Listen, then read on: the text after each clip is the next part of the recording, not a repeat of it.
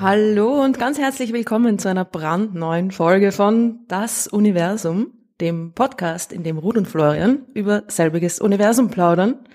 Und auch heute wieder, wie immer, mit Florian. Und mit Ruth. Und nicht nur. Wir haben heute einen ganz besonderen, wunderbaren Special Guest, nämlich Jan, beziehungsweise Jan, wie ich gerade vorhin gelernt habe. Bei uns sagt man es ja lang, aber bei euch sagt man es kurz. Hallo Jan. Hi, guten Morgen. Schönen guten Morgen. Morgen. Ja. ja, Jan ist bei uns, weil er Dinge weiß, die wir nicht wissen und diese oh. Dinge auf eine sehr gute Art und Weise kommuniziert.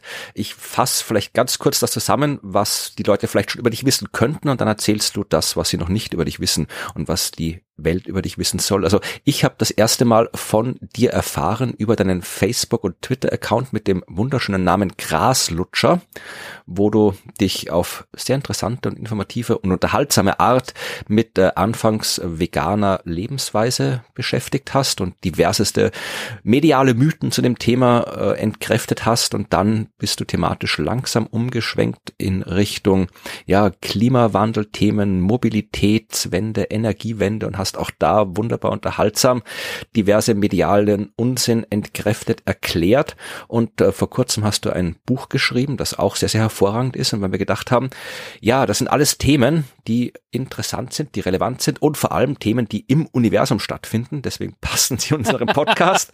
Dachten wir, wir reden mal drüber. Aber Wie praktisch, ha? Ja, genau. So ein Zufall. Ja. Und äh, du bist aber von deiner Ausbildung her, wie ich im Buch äh, gelesen habe von dir, wir sagen natürlich auch noch den Titel des Buchs und wir verlinken das Buch und alles. Was, aber ich habe gelesen, dass du tatsächlich von deiner Ausbildung her, du bist kein Naturwissenschaftler, kein Klimaforscher, du bist was ganz anderes. Und äh, jetzt müssen wir natürlich klären, wieso du dich als Betriebswirt, war das glaube ich, Betriebswirtschaft? Ja, genau, ja. aber FH. Also in ja. Deutschland muss man immer das FH dazu sagen, weil man, weil ich nicht auf einer richtigen Uni war, sondern nur auf einer Fachhochschule. Genau. Ja, wenn man Politiker ist, dann ist das alles ganz anders, ne? ja. ja, einfach Doktor, Doktor davor, äh, wird schon keiner gucken. Genau. Also du hast Betriebswirtschaft an der Fachhochschule studiert und schreibst jetzt aber ein Buch über Klima, über Energie und Mobilität. Äh, wie kommst du dazu? Rechtfertige dich. Ja, das äh, äh, klingt tatsächlich ein bisschen äh, random, das stimmt. Äh, erstmal vielen Dank für das Intro, das ist ja wirklich an Lobeshymnen nicht zu äh, über, äh, übertreffen. Ich habe auch äh, ganz am Anfang ein Semester Mathe versucht an der richtigen Uni in Mainz und habe gemerkt, ich rechne gerne Sachen aus. Das, äh, da bin ich schon so ein bisschen nerdy. Ich hatte auch äh, hier Leistungskurs und so und war da echt mal recht gut und dachte, okay, jetzt muss ich Mathe studieren. Habe gemerkt, okay, das hat ja mit Rechnen wenig zu tun und musste dann echt äh, aufgeben direkt nach einem Semester. Und dann habe ich eher aus der Not heraus BWL gemacht, weil man damit zumindest in Deutschland wahnsinnig viel machen kann. Und ich bin dann auch direkt danach in die IT gegangen, weil mich das immer schon so ein bisschen geprägt hat und ja, mit einem BWL-Abschluss hat man einfach äh, bessere Aussichten und äh, kriegt ein paar interessantere Jobs. Aber letztendlich die Inhalte aus dem Studium, die haben im Berufsleben dann wenig dazu beigetragen, sag ich mal. Äh, ja, genau. Und dann, ähm, wie du schon gesagt hast, ich habe dann irgendwann angefangen zu bloggen, eigentlich eher aus Eigeninteresse, weil ich dann angefangen habe, mich vegan zu ernähren und gemerkt habe, wie viel Unsinn da im Umlauf ist und dass leider auch so aus der veganen Szene die Entgegnungen nicht immer optimal waren. Ja, ähm, ja und äh, habe dann gedacht, okay, das ist auch nicht so richtig und habe da eigentlich aus einer Laune heraus mal zu so ein paar Themen Stellung bezogen und das hat so viel Anklang gefunden, dass ich dann einen Blog gegründet habe im Jahr 2014, was damals schon echt retro war. Leute haben mich gefragt, ein Blog, äh, ja. macht man das heute noch so? Das kann ich nachvollziehen. Ja, ja also ich habe 2008 ja, angefangen mit Blogs, da war es gerade ja. der Hochphase, aber dann so, ja, da 2014, das war schon, da war schon am absteigenden Ast, das stimmt. Äh, genau, das ist also, wenn du gesagt hast, ich habe jetzt einen MySpace-Account mir äh, gemacht oder sowas. Äh, hat aber dann echt gut funktioniert und ja, letztes Jahr ist dann ein Verlag auf mich zugekommen und hat gesagt, ich will jetzt nicht mal ein Buch schreiben. Und ich wollte eigentlich das Buch über, über äh, ja, Energiewende und Verkehrswende und, und Ernährungswende auch schreiben, aber ich habe gemerkt, das Thema Energiewende ist so groß und so schlecht kommuniziert mittlerweile, dass das erstmal der Fokus sein muss und ja, vielleicht kommt danach noch was anderes, aber das ist jetzt erstmal das Wichtigste in meinen Augen. Ja, wie gesagt, ich habe das Buch ja auch schon gelesen. Äh, es heißt Weltuntergang fällt aus. Das ist eine gute Nachricht. Also äh, ich beschäftige mich an einem anderen Podcast ausführlich mit dem Klima. Da lesen Claudia Frick, eine Meteorologin und Wissenschaftskommunikatorin, äh, den kompletten IPCC-Bericht, wir alle 10.000 Seiten wow. von diesem Ding und äh, in jeder Folge fassen wir halt eines dieser vielen Kapitel zusammen und erklären, was drin steht. Ja, und da kann man schon tatsächlich äh, auf den einen oder anderen apokalyptischen Gedanken kommen. Also äh, ich glaube, die letzte Folge hieß sogar die apokalyptischen Reiter der Klimakrise und das haben wir uns immer selbst mhm. ausgedacht. Das war äh, etwas, ein Zitat aus einem Forschungspaper von KlimaforscherInnen, äh, die sich mit den extremsten Szenarien beschäftigt haben, die vielleicht unwahrscheinlich sind. Ihr Punkt war, dass wir nicht genau wissen, wie wahrscheinlich sie sind, deswegen mm. muss es da mehr Forschung geben. Aber das Potenzial haben wirklich ja das, was man so Massensterben nennt. Also ja. äh, es ist schon sehr, sehr düster, wenn man sich so ausführlich mit der Klimakrise beschäftigt. Und so froher war ich, ein Buch äh, dann lesen zu können, wie das von dir, das ja doch einen sehr, sehr positiven Ausblick, äh, oder sehr, sehr positives übertrieben, aber zumindest einen positiven Ausblick auf die Zukunft gibt. Vielleicht kannst du kurz sagen, was du dir gedacht hast, als du dir überlegt hast, das Buch so zu schreiben, wie du es geschrieben hast. Also das äh, wird natürlich auch oft missverstanden. Die meiste Kritik, die ich bekomme, ist, dass ich ähm, die Dinge verharmlosen würde. Und ich kann auch verstehen, dass das bei manchen Leuten so ankommt. Ich habe natürlich auch schon mal in IPCC reingeguckt und kann verstehen, dass man dann erstmal nicht auf die Idee kommt, sich so einen Titel auszusuchen. Ich fand es halt wichtig, zumindest einmal die Perspektive zu beleuchten. Denn rein medial haben wir uns ja, ja in den letzten Jahrzehnten erstmal gar nicht um die Klimakrise gekümmert. Und als dann ja, ich würde sagen, ungefähr als Greta Thunberg dann auf der Bildfläche erschienen ist, da haben die Medien so ein bisschen umgeschwenkt und haben dann erstmal angefangen zu erklären, was, was passieren kann, wie, wie schlimm das alles ist. Und das, das ist natürlich auch eine Nachricht wert. Ich fand nur, dass die andere Seite gar keine Beachtung mehr findet. Und das führt meiner Eracht, meines Erachtens dazu, dass viele Leute in so einer Liturgie gefangen sind und sich mit dem mhm. Thema deswegen auch gar nicht beschäftigen wollen.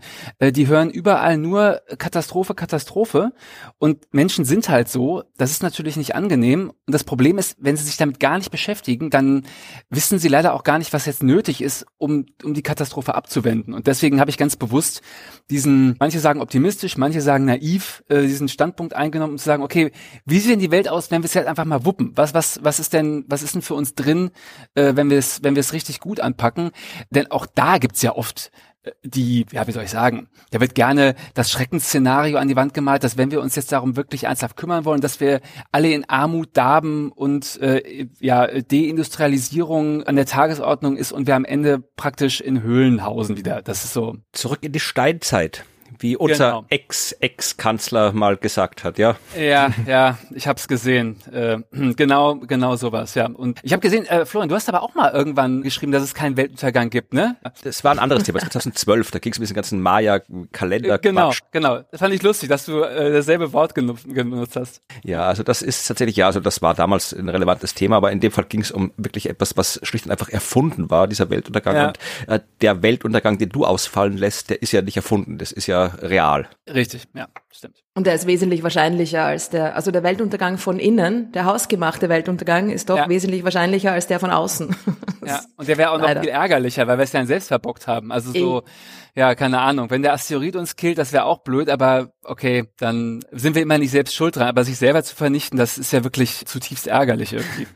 Wirklich blöd. Aber ich finde auch, dass es ja. total wichtig ist, äh, diese Perspektive, die du gerade beschrieben hast, weil das ist ja manchmal auch ein bisschen, kommt mir vor, fast ideologisch Leute in diese Lethargie zu versetzen. Ne? Also ja, genauso wie genau. der, der, ehemalige Bundeskanzler von Österreich sagt, wir wollen natürlich nicht zurück in die Steinzeit. Das ist das ja. genau das, worum es geht, dass die Leute sagen, wow, wow, ne? das ist äh, besser nichts machen, besser Business as usual. Wenn das auch nur irgendwie nur geht, dann machen wir lieber genau. nichts. Ne?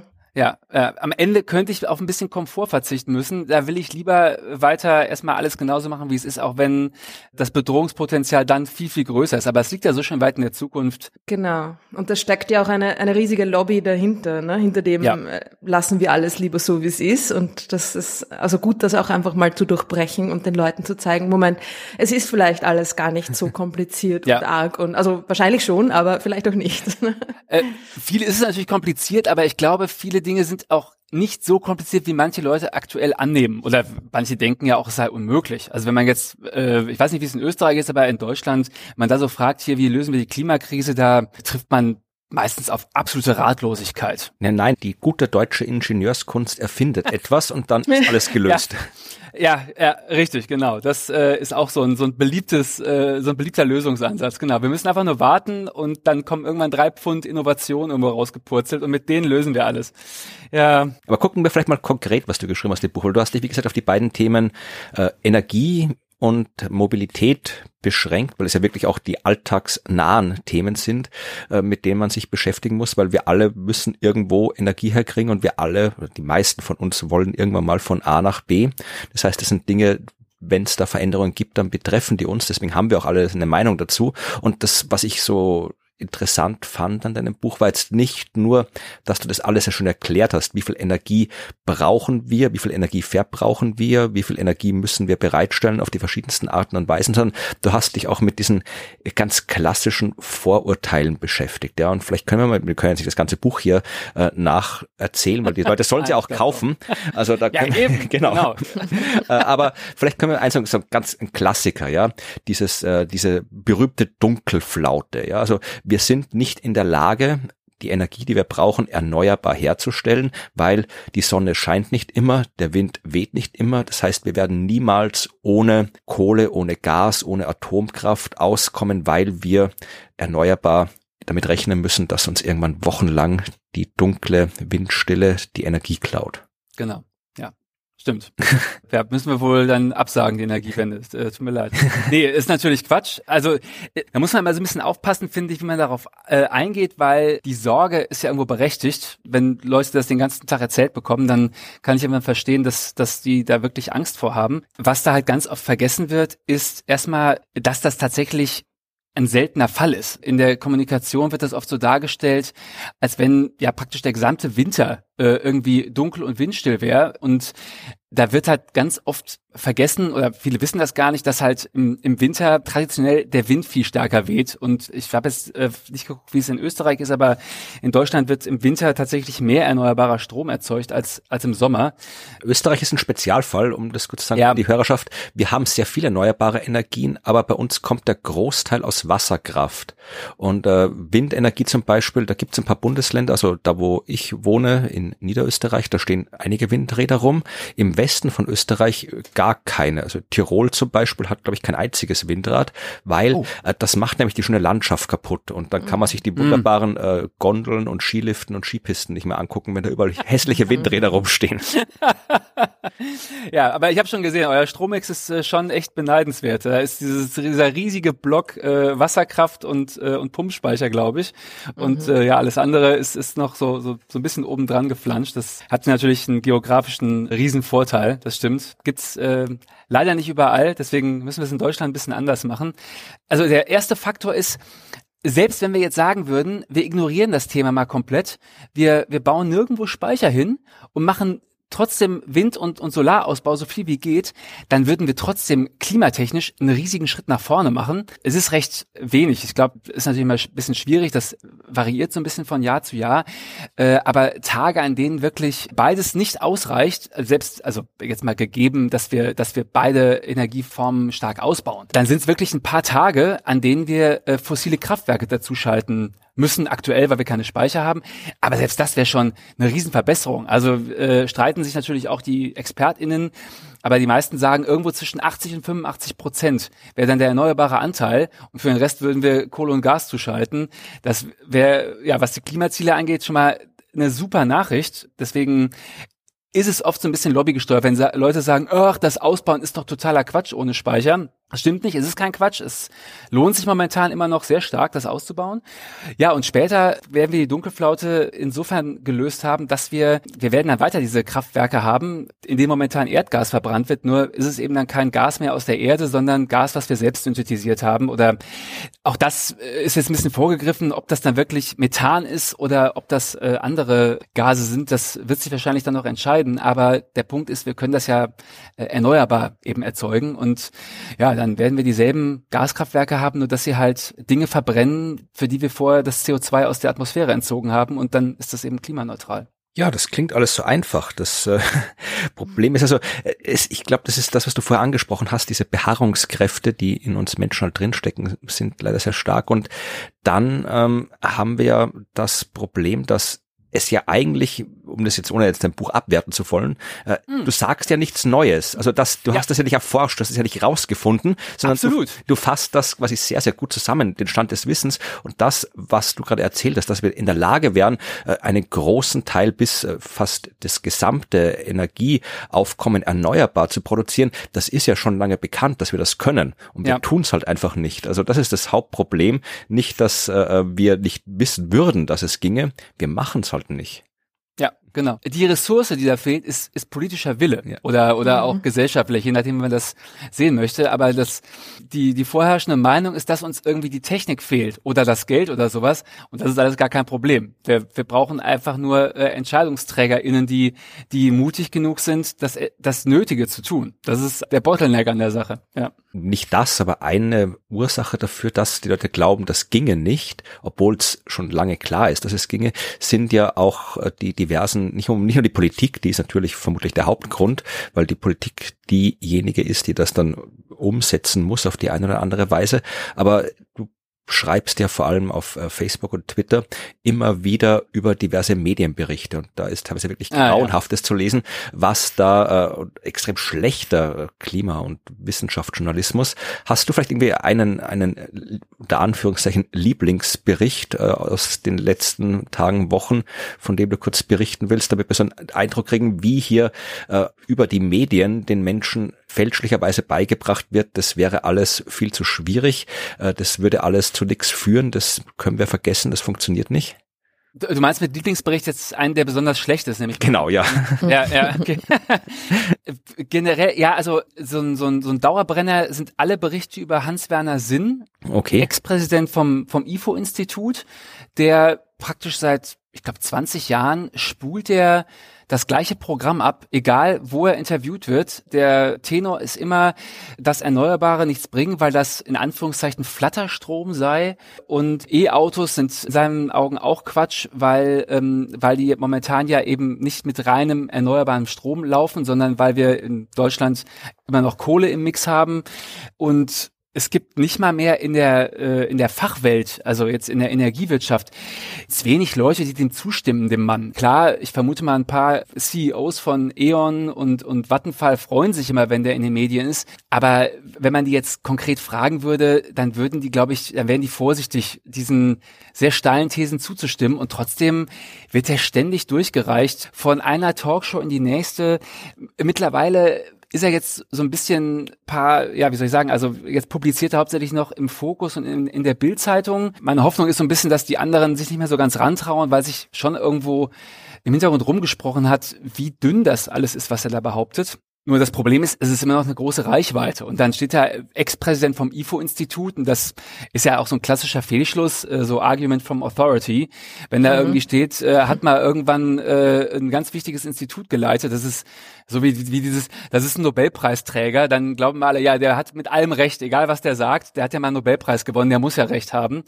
Und da gibt's unglaublich wenig Auseinandersetzungen, obwohl, ja, wie gesagt, also in, in der Fachwelt und, in der Forschungswelt hört niemand auf den Mann. Und gibt's auch sehr, sehr kritische Stimmen, nur, ja, die kommen medial halt nicht vor. Und das zweite ist jetzt gerade aktuell in Deutschland, ist ein Riesenthema, dieses SF6, so ein Gas, was zur Isolation verwendet wird von, von, von, Schaltungen. Und das wird eben in allen möglichen Schaltungen verwendet. Schwefelhexafluorid, okay. Exakt, genau. Das genau. ist das, wenn man das einatmet, dann hat man so eine ganz tiefe Stimme, glaube ich. Ja, genau. Das haben wir mal auf der Bühne verwendet. Ja, ja genau, genau.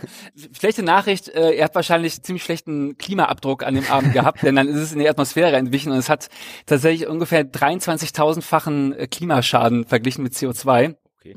Es ist äh, praktisch äh, fast komplett inert. Äh, es reagiert irgendwie mit gar nichts und deswegen ist es ein super Isolator. Deswegen in allen möglichen äh, Schaltungen für Mittel- und Hochspannung verbaut. Oder also äh, ist halt ein Isolator, ne? weil ansonsten muss man die Maschinen viel größer bauen.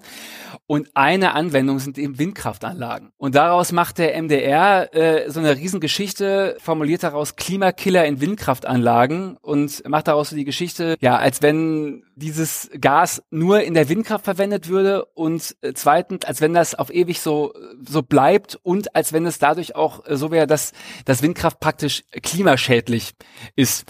Und das ist halt dreifach Quatsch, denn äh, erstens gibt's hunderte Anwendungen und Windkraft ist eben nur eine einzige. Dann wird dieses Gas mittlerweile ziemlich aufwendig recycelt. Klar, da muss man gucken, wer das macht. Auch, auch bei Windkraft gibt's natürlich Firmen, die dann kein Interesse daran haben.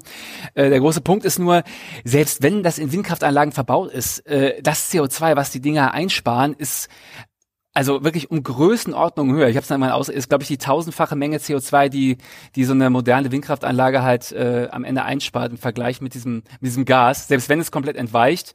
Nur die meisten von diesen Gasen entweichen natürlich nicht, denn ansonsten hast du sofort äh, irgendwie ähm, einen Lichtbogen oder halt einen Kurzschluss. Dementsprechend scheint es ziemlich oft eben nicht zu entweichen. Und das ist momentan, äh, das liest man in fast jedem jede Diskussion, wenn irgendwo steht, wir wollen da irgendwo ein Windrad hinbauen, dann, dann kommentieren da mindestens zehn Leute drunter, haha, aber da ist Schwefelhexafluorid drin, das ist ja alles ganz schädlich. Und, ja, ja, ich habe gerade in der Wikipedia geschaut, da sind die äh, SF6-Emissionen in Deutschland so über die letzten 20 Jahre aufgelistet und jetzt irgendwie hier Windkraft taucht jetzt gar nicht auf, vielleicht ist das irgendwo anders drin. Ja, es ist in, der, in den Schaltungen. Ja, genau. In elektrische Anwendung ist ist genau. untersummiert. Genau. Elektrische Schaltanlagen ist aber auch nicht mal der höchste Punkt, da kommt davor noch Schallschutzscheiben zum Beispiel oder Aluguss. Ja. Überraschenderweise Teilchenbeschleuniger sind eine eigene Rubrik. Ja, erstaunlich, ne? Ja, genau, genau. ja, die bösen PhysikerInnen, ja, also die, die, die, ja, machen alles ja. kaputt mit ihren Teilchenbeschleunigern. Ich, ich gleich gesagt. Ja, genau, genau. Ja, das ist tatsächlich der Punkt. Also diese, diese Schallschutzscheiben sind das größte Problem, weil das Gas in den, zwischen den Scheiben ist und die dürfen halt einfach auf die Mülldeponie geworfen werden, dann entweicht das ganze Gas natürlich. Ja, und das ist halt diese mediale Schieflage. Es, äh, niemand, niemand beschwert sich jetzt über Schallschutzscheiben. Der ganze Medienrummel dreht sich jetzt um die Windkraft und das ist natürlich doppelt schlecht. Die Schallschutzscheiben brauchen wir auch, weil die Autos alle so laut sind. Das geht ja, ja. Und das ist die Ironie an der ganzen Sache, genau. Und ja. Da können wir vielleicht gleich zum nächsten Punkt kommen, zum Hauptpunkt in einem Buch, wo du vermutlich mit Ruth viel bereden kannst. Denn äh, Ruth ist ja auch äh, überzeugte Radfahrerin. Und wohl, du, du fährst sogar noch öfter Auto als ich, glaube ich, Ruth, weil ich bin seit 20 Jahren nicht mehr hinter einem Steuer gesessen und du doch ab und zu. Aber ja. so lange nicht. Wow. Nee, ach, ich okay. habe irgendwie, ja, es hat sich irgendwann so ergeben. Ich bin nach Jena gezogen, habe da gewohnt, da habe ich nie ein Auto gebraucht und dann irgendwann, ja, man braucht ja eigentlich auch keines normalerweise, bis auf diverse Sonderfälle. Ja. Und ganz viele Leute, die sagen, sie brauchen das Auto. Äh, einige brauchen das Auto vielleicht wirklich, weil sie keine Alternative haben. Aber die meisten Leute, die sagen, ich brauche das Auto, die wissen nicht, dass sie es nicht brauchen würden. Ja, das würde ich unterschreiben. Ich, äh, ich fand es jetzt trotzdem krass, so 20 Jahre, weil, also ich sitze meistens im Auto, keine Ahnung, wenn wir mal umziehen oder irgendwo wirklich mal einen Schrank kaufen, dann miete ich mir hier halt eins. Ich fahre ähm, schon ab und zu mit mit einem Auto, aber ich bin, ich würde mich auch nicht mehr trauen, hinter den Steuer zu setzen, weil wie gesagt, ich habe 20, ich müsste nicht mal, ob die Bremse jetzt links oder rechts ist. Oder ja, in der Mitte, also, ist in der Mitte, wo ist sie denn? Ja, genau. ist beneidenswert, denn also äh, ich, ich finde es mittlerweile eigentlich fast immer grauenvoll, wenn ich dann doch Auto fahren muss und bin froh, wenn ich wieder draußen bin und äh, ja auf dem Fahrrad sitze. Ja, und Ruth hat ja, wie gesagt, äh, ich weiß nicht, ob du das weißt, äh, sie kann ja mit ihrem Fahrrad das gesamte Universum transportieren. Mhm. Da gibt es keine Ausrede mehr. okay, ich das höre. war mit ein, mit ein Grund, ja, für die, die ganze Mobilitätsgeschichte. Ich habe ja ein mobiles Planetarium. Ähm, ah, okay. Mh, kleines aufblasbares mhm. Zelt und äh, mit Projektor und so weiter, wo an der Innenseite dieser Kuppel einfach ähm, der Weltraum projiziert wird. Und das transportiere ich auch ohne Auto. Also in, in Wien und Umgebung mit dem Lastenfahrrad, was großartig ist. Und sonst muss ich halt in die Bahn, was manchmal nicht ja. so großartig ist. aber, aber ich habe gehört, dass, äh, dass, äh, dass in Wien schon, also im europäischen Schnitt ziemlich gut sei. In welchem? So mit der Bahn. Mit der Bahn. Ja. Also die öffentlichen Verkehrsmittel in Wien, ja.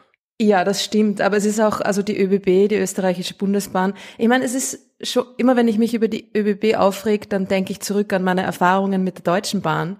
Äh, das muntert mich dann immer ein bisschen auf. Na, es ist, äh, ist natürlich blöd, das gegeneinander auszuspielen, aber ich hatte in letzter Zeit einige Wahnsinnserfahrungen mit der Bahn, wo ich mir wirklich gedacht habe, ich verstehe so warum Leute Auto fahren und warum yeah. ich Idiot nicht so wie andere Leute und fahre einfach auch mit dem Auto durch die Gegend, ja? Warum tut ja, das ja, an? Dann wird's ja mal schlimmer. Es muss ja ein paar Leute mhm. geben, die das System durchbrechen und, und sagen, okay, ich höre jetzt damit auf.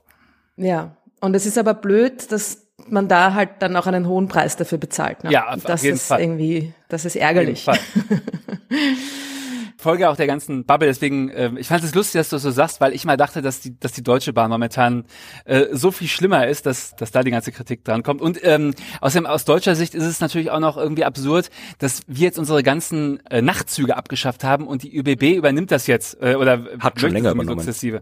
Genau und hat jetzt auch irgendwie neue neue Wagen dafür Ja, ja, die vorgestellt, die, gut aus. super toll aussehen und da hat man das Gefühl, da geht richtig was und ja, in Deutschland sitzen halt ständig irgendwelche ehemaligen Automanager in den Vorstandsgremien der Deutschen Bahn und ja, klingt jetzt mal so ein bisschen verschwörerisch, aber muss man sich schon fragen, wie viel Interesse die vielleicht noch daran haben, dass es doch gar nicht so toll läuft.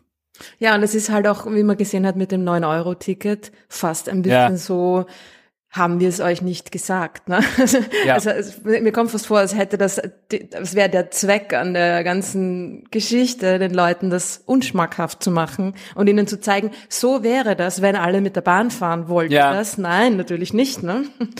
Es ist fatal in Wirklichkeit. Auf jeden Fall. Ja, grundsätzlich, äh, wenn ich, wenn ich nicht gerade ein Buch über Energiewende geschrieben hätte, dann würde ich mich auch in das ganze 9-Euro-Ticket-Gewusel stürzen und da was zu schreiben, weil ich da auch bei jedem zweiten Artikel dachte, darum geht's doch gar nicht. Und das immer, da werden auch mal so einzelne Sachen dann rausgegriffen, keine Ahnung. Wie viele Leute sind jetzt mehr für, für Arbeit gefahren und wie viel mehr in der Freizeit? Und da wird daraus dann so ein Argument gemacht, dass das ja nur für Leute war, die damit in der Freizeit rumgefahren sind, wo ich denke, ja, okay, gut. Und du hörst halt auch die Leute in der Bahn diskutieren, ne? äh, der Ja. Zug ist voll und man steht und neben einem stehen Leute, die sagen so, na, letztens, da habe ich sogar ein paar Obdachlose gesehen, die fahren jetzt auch mit der Bahn.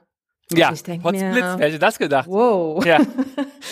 Und dann hat der andere, also der eine war da irgendwie sehr ja, aktiv in dem Argument und dem anderen war es offensichtlich ein bisschen unangenehm. Der hat dann irgendwie so fast schon beschwichtigend gesagt, na ja, aber ist ja auch gut, wenn dann mal alle fahren können und so.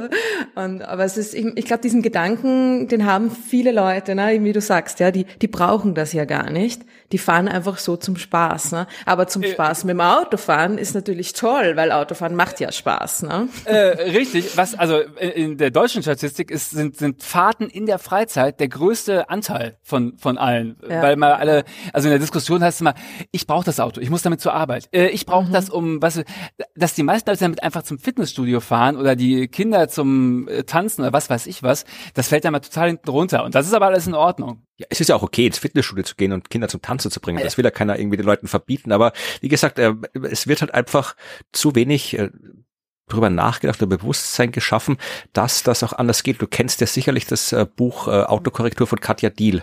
Ja, klar. Ja, und da, also das ist, wer, wer sich für das Thema, also Autofahren und äh, Mobilität mit Auto und äh, wie man das ändern kann, interessiert, sollte das auch lesen. Ist Auch ein hervorragendes Buch, weil sie da Ja, auch wirklich auch äh, sehr, sehr viele Menschen auch interviewt hat, gesprochen hat, äh, um mit denen zu reden, warum sie Auto fahren und ob sie es vielleicht nicht doch lieber hätten, nicht Auto fahren zu müssen. Und die meisten, wenn sie lang genug drüber nachdenken, kommen drauf, es wäre vielleicht doch angenehmer, nicht Auto fahren zu müssen, weil gerade das Beispiel hier, die Kinder zum Tanzen zu bringen.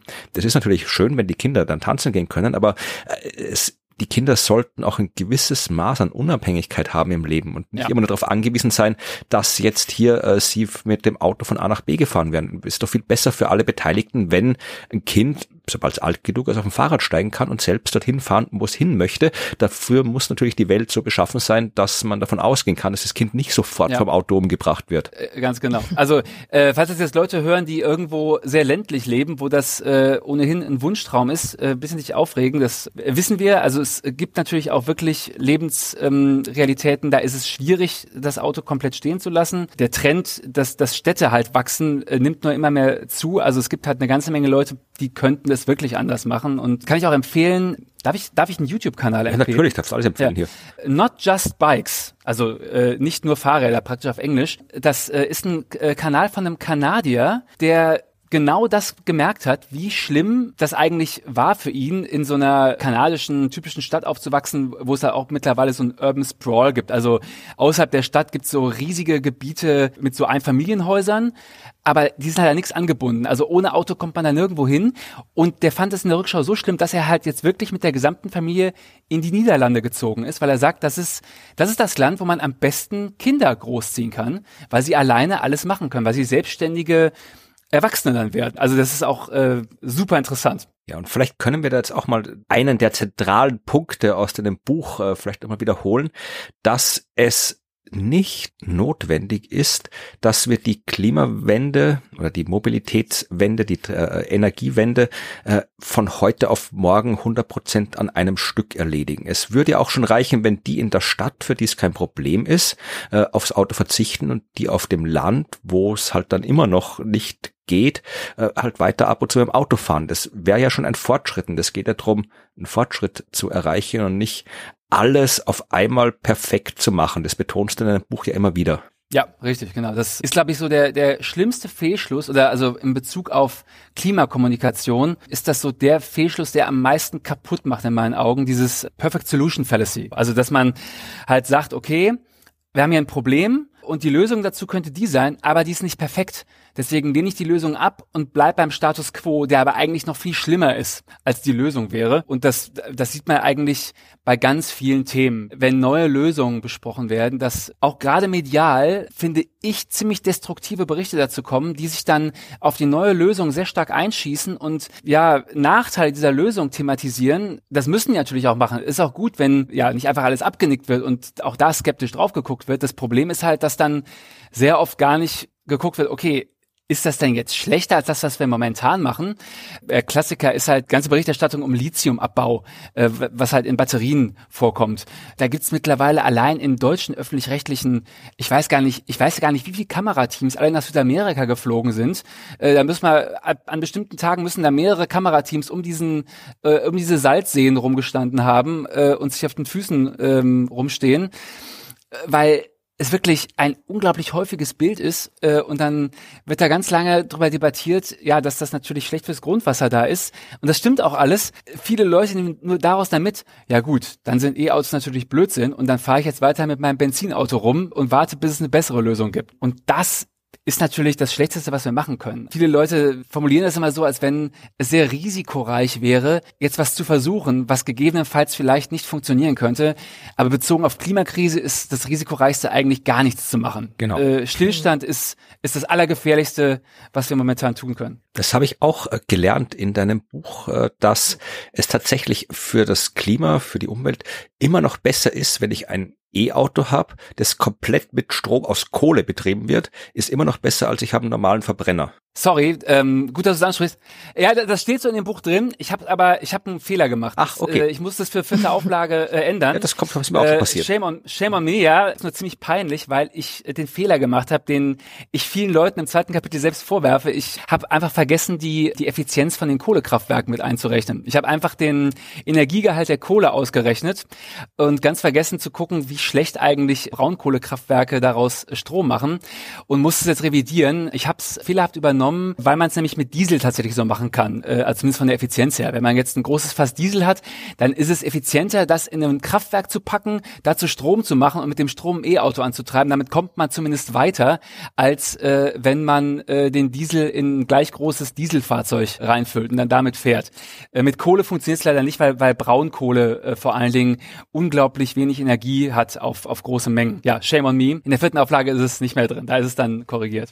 Ja, aber es ist ja trotzdem so, dass tatsächlich, äh, wenn die Leute sagen, ja, äh, ich, was bringt's jetzt, wenn ich mir ein E-Auto kaufe, wenn der Strommix nicht komplett erneuerbar ist? Also wenn es jetzt nicht mit reinem Braunkohlestrom betrieben wird, das ja. Auto, ist es dann vermutlich trotzdem mit dem normalen Strommix, den man so hat in Deutschland, in Österreich, äh, wird ein E-Auto tatsächlich besser sein als ein Verbrenner. Ja, auf, auf jeden Fall. Also es, es äh, gibt sogar auch Szenarien, in denen ist tatsächlich der, Bra der reine Braunkohlemix äh, schon besser. Kommt ein bisschen aufs Kraftwerk an. In Deutschland gibt's leider wirklich ein paar sehr alte Kraftwerke noch, die, die am Netz hängen und äh, dann gilt das nicht mehr. Da betrachte ich, glaube ich, auch eher die Frage, wie viel Ressourcen das verbraucht. Und dann ist man ein bisschen schwierig, weil, weil Braunkohle auch so, ich glaube, das hat irgendwie nur äh, zweieinhalb Kilowattstunden pro Kilo. Das ist also wirklich unglaublich energiearm. Deswegen verschifft das auch niemand. Deswegen verbrennen wir das immer direkt direkt im Kraftwerk nebendran, weil, weil allein der Transport schon viel zu teuer wäre. Ähm, aber rein klimatisch ist man, glaube ich, jetzt schon wirklich ein bisschen besser. Wenn man, äh, wenn man jetzt nicht gerade ein riesiges E-SUV-Auto nimmt, dann ähm, ist sogar das schon ein bisschen besser, ja, hast recht. Aber also bezogen auf, die, auf den tatsächlichen Strommix ist es auf jeden Fall schon besser. Und zwar, also um Längen. Ist ja auch oft der, die Vergleichsrechnung hinkt oft ein bisschen daran, dass dass dieselbe Kilometeranzahl angenommen wird. Wenn man jetzt aber mal guckt, wie es mit den E-Autos äh, aussieht, die wir jetzt schon haben, dann kann man eigentlich davon ausgehen, dass die auch noch mal länger halten. Das heißt, eigentlich muss man immer so ein E-Auto auf anderthalb Dieselautos äh, rechnen und dann äh, ist die Klimabilanz ohnehin schon also viel viel besser. Und alles, was sonst noch dazu kommt, der Gestank, der Lärm. Ja. Ich meine, Autos äh, ist ja nicht nur ein Problem fürs Klima, das ist ja ein Problem. Autos sind ja nur problematisch. Also ich Auf weiß schon, ne? Leute ja. haben da unterschiedliche Meinungen dazu, aber wenn man sich das genau überlegt, ich meine, Autos sind eine einzige Katastrophe für, für Also uns, also vor allen Dingen halt die Erdölautos, ne? Ich, also ja. ich, ich, ich lebe in Wiesbaden, das ist echt so das, das Verkehrswende Mordor von ganz Deutschland. Ähm, das ist eine Stadt mit 300.000 Einwohnern und es gibt hier nicht mal eine Straßenbahn, es gibt nur Stadtbusse und hier wird wirklich jahrzehntelang gesagt, Auto, Auto, Auto. Ist eigentlich so vom, vom Häuserstand wunderschön, äh, aber äh, ja, die Wiesbadener BürgerInnen haben sich entschlossen, ja den Touristen was zuzumuten, dass sobald die ihren Blick aufs erste Geschoss äh, richten, dann denken die, oh Gott, oh Gott, das ist ja eine Autobahn mit ein paar mit ein paar Häusern drumherum. Und genau das ist eben das Problem. Das sagt auch lustigerweise der dieser Kanadier von Not Just Bikes. Es sind die Städte, die laut sind, es sind die Autos, die laut sind. Äh, mhm. Äh, weil viele Leute sagen, ach, ich will auf gar keinen Fall in die Stadt. Das ist ja so laut da. Naja, aber so eine Stadt, in der Verkehrswende stattfindet, die ist nicht mehr laut. Das ist wunderschön. Da hört man Vogelgezwitscher und man kann sich mit seiner Tochter am Straßenrand unterhalten äh, und solche Sachen. Äh, das haben wir nur einfach oft vergessen, weil wir uns so dran gewöhnt haben, dass überall diese lauten Stinker rumfahren probiere das ab und zu, wenn ich so statt spazieren gehe, wirklich aktiv die Autos wahrzunehmen. Also nicht die, die fahren, die nehme ich dann schon auch wahr, weil die bewegen sich ja und sind groß und laut, aber auch die, die einfach nur rumstehen und die wirklich aktiv wahrzunehmen, weil wir das alles so gewohnt sind, dass wir die eigentlich schon ausblenden. Und dann stehst du da, ja. ach, das ist aber ein schöner alter, mittelalterlicher Platz hier und du vergisst ganz, dass da noch irgendwie 50 Autos rumstehen auf diesem mittelalterlichen ja. Platz, die eigentlich gar nichts mehr so schön machen. Das wäre viel schöner, wenn, der, wenn die nicht da rumstehen würden. Also man muss sich wirklich zwingen, diese Autos wahrzunehmen, die wirklich überall rumstehen. Und ja. wenn man das mal tut, dann ist der Gedanke nicht weit, dass dieser ganze Platz durchaus sinnvoller eingesetzt werden könnte. Jetzt nicht nur, ich rede jetzt nicht von irgendwelchen komischen äh, grünen futuristischen Visionen, dass wir da hier alles alles voll mit Kinderspielplätzen und Gemeinschaftscafés und Volksküchen und weiß nicht, wäre auch okay, hätte ich auch nichts dagegen. Ja. Aber man kann da ja einfach, es, es gibt äh, so viel Möglichkeiten, wie man Platz nutzen kann und wir benutzen ihn, um da Metall abzustellen. Das ist schon ein bisschen doof. Äh, äh, zumal, also äh, das habe ich auch durch durch das äh, Buch Autokorrektur erst gelernt, wie wenig wir sie auch benutzen. Also dass dass wir sie mhm. eigentlich Stehfahr Stehzeuge und nicht Fahrzeuge nennen sollten. Ich weiß nicht, wie es jetzt in Wien ist. Wir bauen neue Straßen in Wien und machen Radwege weg dafür.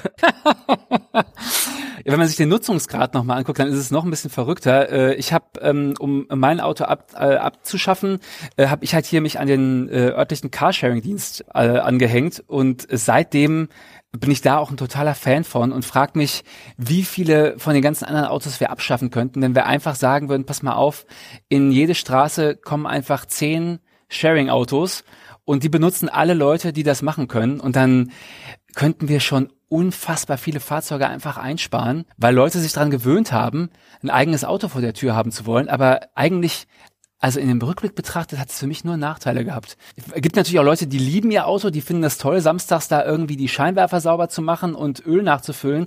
Äh, ich gehöre zur anderen Kategorie. Für mich war das immer so ein Nutzgegenstand und Leute haben Putz mich in den Staub reingeschrieben und ich hatte immer ein schlechtes Gewissen, wenn ich dran vorbeigelaufen bin, weil ich wusste, eigentlich müsste ich nach dem Reifendruck gucken und, und TÜV ist auch fällig und was weiß ich was. Und für mich ist das eine totale Erleichterung. Für mich ist es so, als wenn ich einen riesen Ballast losgeworden bin, denn ich kann immer noch Auto fahren, wenn ich will. Ich miet mir halt eins, steht hier um die Ecke, äh, gibt's einen großen Kombi und einen kleinen Cityflitzer.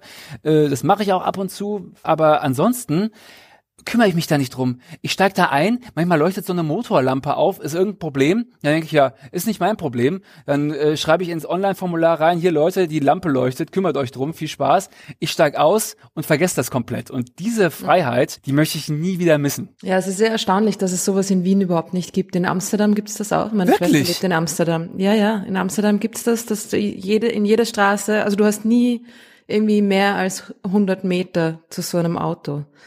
Der Mietauto. Ne? Und in Wien gibt es das einfach nicht. Also es gibt Carsharing-Schemen, aber die sind, die meisten sind irgendwie extrem teuer und halt auch nicht besonders weit verteilt und dann kannst du dir mal ein Auto ausborgen für eine Stunde, aber für, für länger. Ah, okay.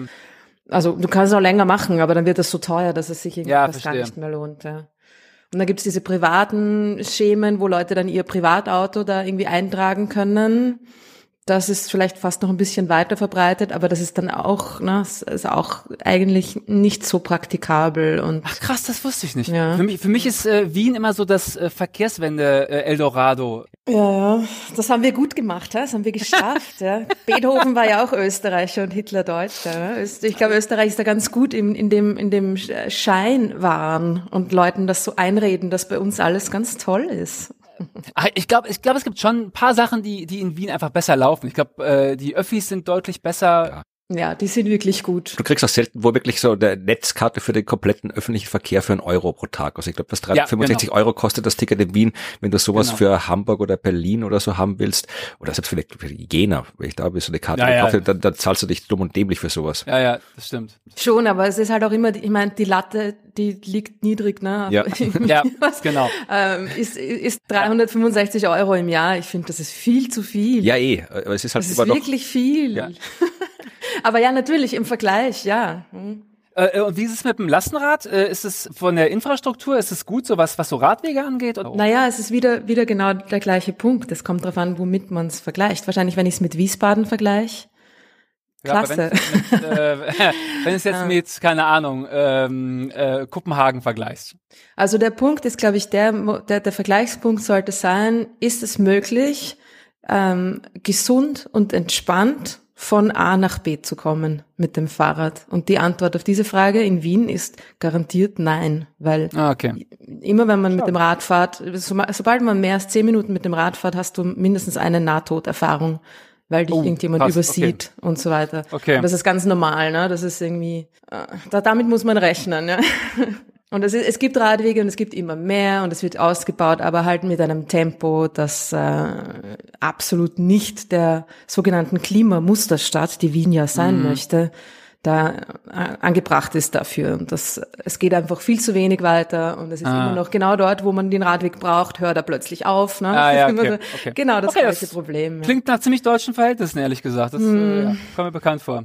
Und das ist auch immer so dieses äh, Radfahrer-Bashing, was natürlich auch sehr beliebt ist. Und das, das, wo dann Leute sagen so, ja, aber schaut euch die Radfahrer an, die fahren ja alle irgendwie über rote Ampeln. Alle über und es ist manchmal, es gibt manchmal Situationen, da kommst du nicht, da, da, da geht's eigentlich nicht anders, ja. Also du, du musst manchmal ja, ja. irgendwie illegal fahren, um überhaupt weiterzukommen. Und diese Erfahrung muss man halt mal machen. Ja, dann, dann braucht man halt, brauche ich halt eine halbe Stunde statt zehn Minuten, ja. Und irgendwie. Ja. Hm.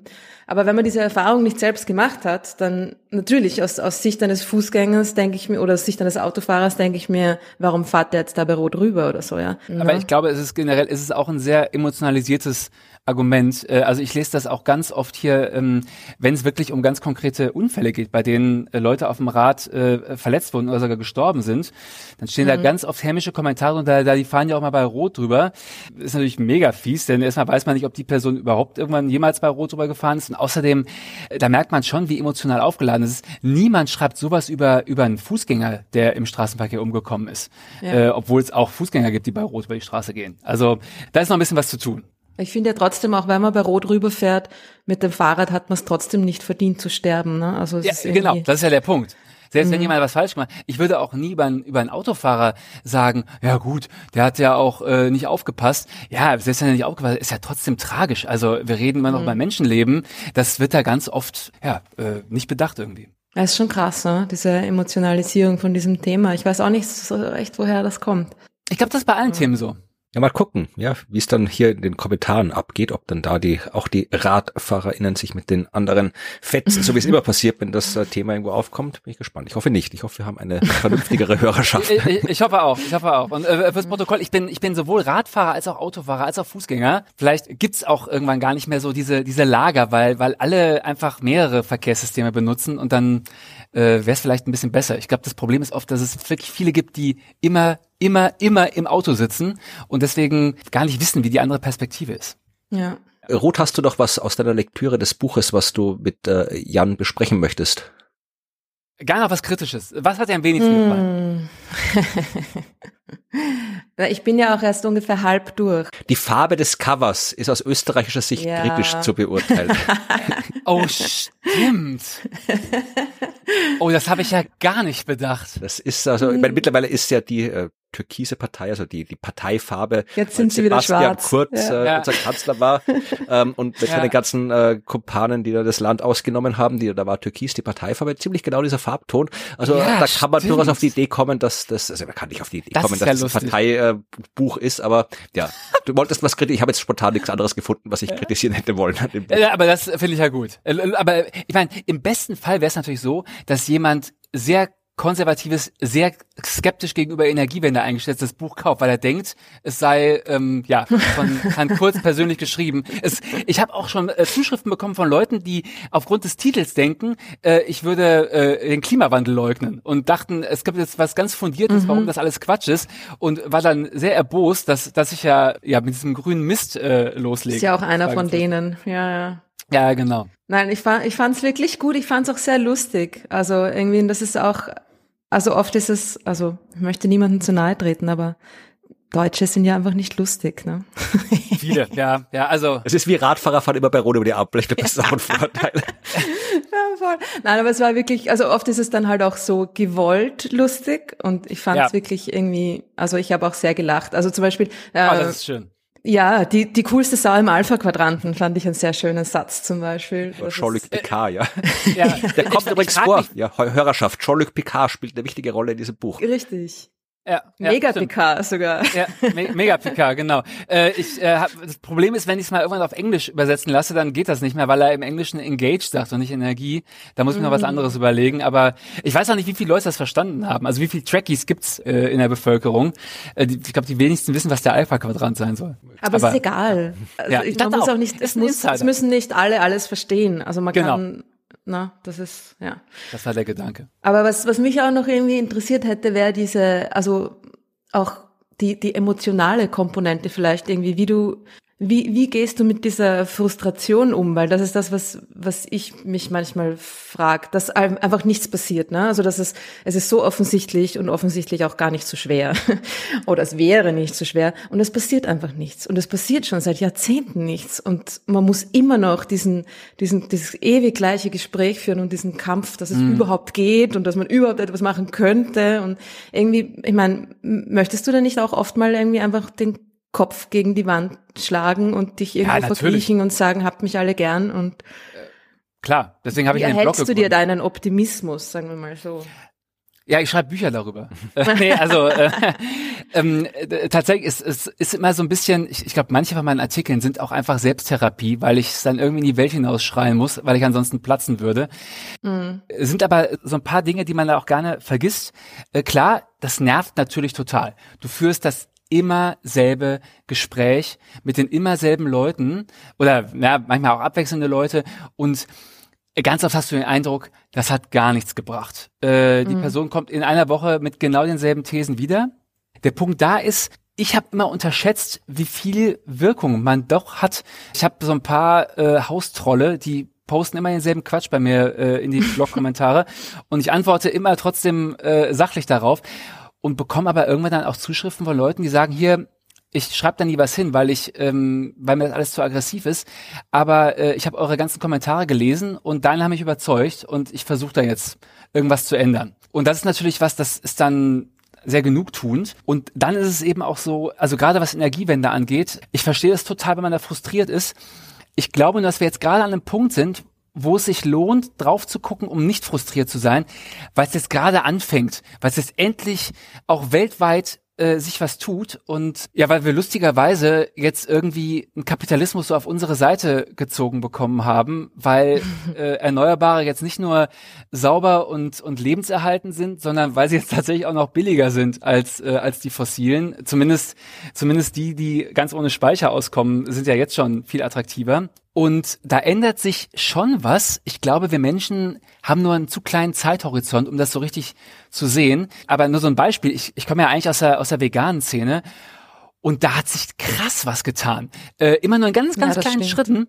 Aber wenn mhm. du guckst, was ich vor zehn Jahren für, für Debatten geführt habe und auch wie es so um die, ja, wie es in der Realität aussah, wenn du mir da gesagt hättest, wie das Jahr 2022 aussieht, hätte ich gesagt, du bist ein naiver, eine naive Spinnerin. Das ist nie so. Mittlerweile macht, macht die Firma Rügenwalder mehr Umsatz mit vegetarischen Produkten als ja. mit, äh, als mit Tierwurst äh, und solchen Sachen. Äh, die Supermärkte, also ein Supermarkt, in dem es keine Pflanzenmilch gibt oder kein Fleisch, also die gibt's ja, also in Deutschland gibt's vielleicht irgendwo auf dem Land einen kleinen Tante Emma Laden, der irgendwie eine Fleischerei äh, angeschlossen ist. Da gibt's vielleicht nichts, aber ansonsten da tut sich wahnsinnig viel. Es sind glaube ich einfach nur, ich glaube Menschen haben einfach einen ganz großen Trägheitsfaktor. Wir sind wie so ein Ozeanriese und man muss uns immer so in eine Richtung drücken. Und wenn man das aber erstmal geschafft hat, dann, dann ist die Richtung auch eine gute. Der Prozess ist nur echt unglaublich nervenaufreibend und langwierig. Es muss einfach mal erst äh, so richtig Fahrt aufnehmen, aber ja. ich meine, die Zeit haben wir ja eigentlich auch nicht mehr. Ne? Also es äh, das stimmt, hm. ja, haben wir auch nicht. Nur ich glaube, manche, manche von diesen Prozessen haben glücklicherweise dann auch so eine so einen exponentiellen Faktor drin. Also wenn ich mir jetzt hm. angucke, gerade gerade so, so Wirtschaftsthemen, äh, auch auch allein der ganze E-Auto-Sektor. Also ich will jetzt nicht mal sagen, dass E-Autos die große Lösung sind, aber für die Leute, die momentan alle Verbrenner fahren müssen in Anführungszeichen, sind E-Autos natürlich ein Riesenschritt in die richtige Richtung. Und da sah es vor zehn Jahren düster aus. Da waren E-Autos, ja, hatten die Attraktivität von so Sportcaddies, die waren hässlich, teuer, äh, haben nicht gut funktioniert. Und jetzt, ja, jetzt fahre ich hier mit dem, also wir haben ein E-Auto im Sharing Pool, diesen VW ID3, der sieht auch irgendwie ganz cool aus und ja, da gucken sich dann so Jugendliche nach um. Das ist jetzt die coolere Variante irgendwie geworden und deswegen wird das ja, in den nächsten Jahren einen, einen, einen riesen Boost geben und ich glaube, manche Leute, die momentan noch in der Fossilwirtschaft arbeiten, die werden sich umgucken, wie schnell das geht. Ich habe hab neulich so ein Interview gelesen mit dem Typen, der für Exxon Mobil Human Resources macht. Er sagt, er hat riesen Probleme, Nachwuchs zu finden, weil ja Leute, die heute 20 sind, die überlegen sich halt dreimal, ob sie bei einer Erdölfirma anfangen, mhm. weil die auch denken, okay, äh, was mache ich da in zehn Jahren? Es wird ja immer so auf die Jugend geschimpft und ich finde, bin ja auch ja. ein groß, großer Fan der Jugend. die Jugend ist sehr vernünftig in Wirklichkeit. Im Vergleich schon, oder? Ja, total. Ja, also, also gerade bei euch, da, da gibt's ja echt so ein paar ja berühmte ältere Leute, deren Hauptaufgabe ist, auf die Jugend zu schimpfen und, und wie blöd die sind und wie doof Greta Thunberg ist irgendwie. Und, und die selber fliegen den ganzen Tag in der Gegend rum, und ja, haben, haben Jet Set Live. Ja, ja. Und bevor wir zum, äh, zum Teil kommen, wo dann auch die Hörerschaft äh, Fragen an dich gestellt hat zum Thema, habe ich jetzt noch spontan eine, äh, eine gute Nachricht, vielleicht ist es eine gute Nachricht, habe ich jetzt gerade, als ich hier mein E-Mail-Postfach aufgemacht habe vor der Sendung, äh, kam diese Nachricht. Äh, die Lilliputbahn im Wiener Prater hat eine neue Energiequelle. Die ist bis jetzt mit Steinkohle betrieben worden, die Lilliputbahn Dampflok im Wiener Prater. Mhm. Damit sie nicht den ganzen Prater rustig macht, hat man eben keine normale Steinkohle verwendet, bevor es eine spezielle Kohle aus England. Die ist jetzt aber wegen des Brexits nicht mehr lieferbar. Ja, und ah. deswegen ah. hat die Lilliputbahn einen neuen Antrieb, eine künstlich hergestellte Alternative, die äh, getestet werden soll, und zwar Kohle aus Olivenkernen. Cool. Vielleicht ist das die Zukunft. Wow. Cola, also die wird dann so lange verpresst. Ich habe keine Ahnung, so, wie das, das funktioniert, ja, aber es wird aus Olivenkernen gemacht und die Lilliputbahn in Wien fährt jetzt damit. Äh, ich glaube nicht, dass das die ein relevanter Beitrag zur Energiewende ist, wenn die Lilliputbahn jetzt mit einem anderen Zeug ah, ja. Dampflok ja, betreibt. Die meisten sind ja eh auch, glaube ich, schon elektrisch, oder? Oder irgendwie. Ich habe keine Ahnung. Ich glaube schon die da Dampflok. fahrt dann immer nur am Wochenende fahrt ja. noch die Dampflok, die kleine rund. Ja. Meine größte Sorge wäre, glaube ich, auch, wie die Atemluft in der Umgebung dieser Bahn jetzt äh, sich auf, auf ja oder wenn man drinnen sitzt, ne? Ja, genau. Genau, das ist halt, ähm, vergisst man ja gern. Es gibt auch eine so eine Bahn auf Borkum, wenn man da äh, mit, äh, mit der Fähre draufkommt, da gibt's so eine so eine mit mit äh, Heizöl betriebene Bahn, die fährt einen dann in die in, in Ort. Sieht immer ganz süß aus, aber es stinkt unerträglich. Wenn man aussteigt, hat man das Gefühl, man hat einen Tag unter Tage irgendwie gearbeitet. Und ja, ich hoffe, die stellen das auch mal um. Ich bin mit der Dampflok mal auf dem Brocken gefahren im Harz, da gibt's auch diese berühmte mm. Bahn. Und das, also ich bin da noch so draußen gestanden, weil ich halt wirklich mal so das Panorama genießen wollte, dann wirklich mal so Dampf Dampflok-Feeling, aber das stinkt, das ist heiß, anderen fallen irgendwelche russigen brennenden Kohlestücke irgendwo auf die Kleidung. Also das ist nicht kein, kein, es gibt Leute, die stehen drauf, aber ich fand es jetzt nicht so es ist toll, das ja. ganze Erlebnis. Ja, ja, das äh, finde ich generell irgendwie immer so ein bisschen lustig, wie viele Leute an dieser ganzen fossilen Geschichte kleben und abgesehen davon, dass die halt nicht äh, super schlimm fürs Klima ist, finde ich sie auch irgendwie total unelegant. Also ich finde so, ja weiß ich nicht, so ein, so ein allein wenn so ein E-Auto mir vorbeifährt, ich, ist immer noch ein Auto, aber ich finde es schon um, um Längen geiler irgendwie als als ja diese Technik aus von 1890 irgendwie, die immer pött pött macht und die halt einfach stinkt, ja, die auch einen Berg runterrollt und die ganze Energie äh, ist halt verschwendet, während ich im E-Auto zumindest per Rekuperation ja noch die Batterie wieder auflade. Es ist halt so, ist auch einfach so unelegant alles. Mehr elegant schadet nicht. Ich habe gestern in der Community noch gefragt, ähm, welche Fragen die Leute denn hätten zu dem Thema, weil wir beantworten ja in unserem Podcast immer Fragen aus der Hörerschaft. Normalerweise sind es Fragen, die sich mit diversen astronomischen Themen beschäftigen. Äh, diesmal äh, habe ich äh, Fragen rausgesucht, die halt dann mit dem zu tun haben, wo du auch äh, genau Bescheid weißt. Es sind auch Fragen über Astronomie drin, es sind so, so eine Mischfrage, aber das erste äh, passt ziemlich genau auf das, was du äh, geschrieben hast und äh, ein Teil davon hast du auch schon beantwortet. Johannes hat gefragt, man hört immer wieder, dass Elektroautos bei einer globalen Betrachtung, Herstellung des Autos, Lithium, Herkunft des Stroms und so weiter, mit Blick auf Klima- und Umweltschutz kein Gewinn gegenüber Verbrennern sind. Stimmt das? Wenn ja, warum ist das so? Wenn nicht, lässt sich der Vorteil irgendwie quantifizieren oder kurz ausgedrückt, wie viel besser ist das E-Auto? Kurze Antwort, äh, es ist viel besser. Äh, lange Antwort, äh, weil er auch gefragt hat, woher kommt das? Ähm, das kommt hauptsächlich auch daher, dass die ersten E-Autos natürlich deutlich schlechter waren und ähm, aus der Zeit sind auch immer noch Studien im Umlauf. Es gibt eine ganz berühmte von der schwedischen, ach, ich krieg's mal zusammen, äh, vom schwedischen Umweltministerium, glaube ich, einen Auftrag gegeben, äh, vom IVL. Die haben 2017 eine Studie gemacht und haben versucht herauszufinden, wie viel Klimaschaden entsteht denn eigentlich, wenn man so eine, so eine Traktionsbatterie herstellt. Äh, und das war eben mit der Technik damals noch nicht so gut. Dazu ist die Studienlage sehr unübersichtlich. Da geht wirklich, die Schätzungen gehen um Größenordnung auseinander. Da muss man ja wirklich anfangen, angefangen dabei, mit welchen Maschinen äh, wird ähm, in Australien das Lithium aus dem, äh, aus dem Boden gefördert und endet damit, in welcher Fabrik die Dinger zusammengebaut werden. Äh, und die hatten damals diese berühmte Zahl von 17 Tonnen CO2 für eine Tesla-Batterie irgendwie äh, errechnet oder die Zahl hatten sie gar nicht errechnet, aber das war dann der Schluss. Und das ging wahnsinnig oft durch die Medien. Und das stimmte zwar auch, aber es war für eine sehr große Batterie. Und äh, da sieht man auch, wie krass die Technik da jetzt besser geworden ist. Ist ja oft so, auch wenn man jetzt irgendwie andere Sachen herstellt, LEDs oder sowas, das ist auch äh, alles viel, viel besser geworden. Also dasselbe Forschungsinstitut hat praktisch mit aktuellen Zahlen das nochmal gerechnet und jetzt waren sie schon irgendwo, ich glaube, bei einem Drittel bis zur Hälfte ist man ein Problem, weil man immer so eine Range angeben muss. Man kann nicht sagen, es verbraucht genauso viel, weil die Autos ja auch unterschiedlich groß sind. Aber wenn man alles einrechnet, also wirklich, wo die Rohstoffe herkommen, wo die Batteriezellen auch hergestellt werden, das ist eigentlich der, der Hauptpunkt, dass, dass das energieaufwendig ist, diese Zellen herzustellen.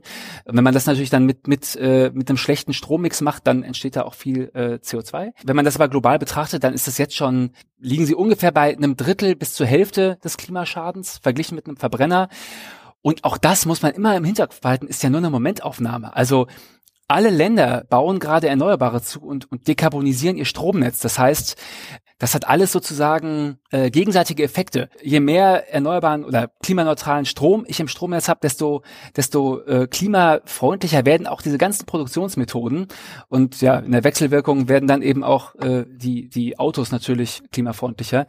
Äh, also wenn man, wenn man da aktuelle Studien sich raussucht, sieht man, in den letzten fünf Jahren ist so viel passiert, dass, dass die Antwort auf jeden Fall ist, dass, dass äh, heute ein, ein E-Auto um, ja, um, um Längen besser ist als ein, als ein Verbrenner. Also ich glaube, wenn man es kurz zusammenfassen äh, will, macht man nicht viel falsch, wenn man sagt, ein E-Auto ist besser als ein Verbrenner und das allerbeste Auto ist gar kein Auto.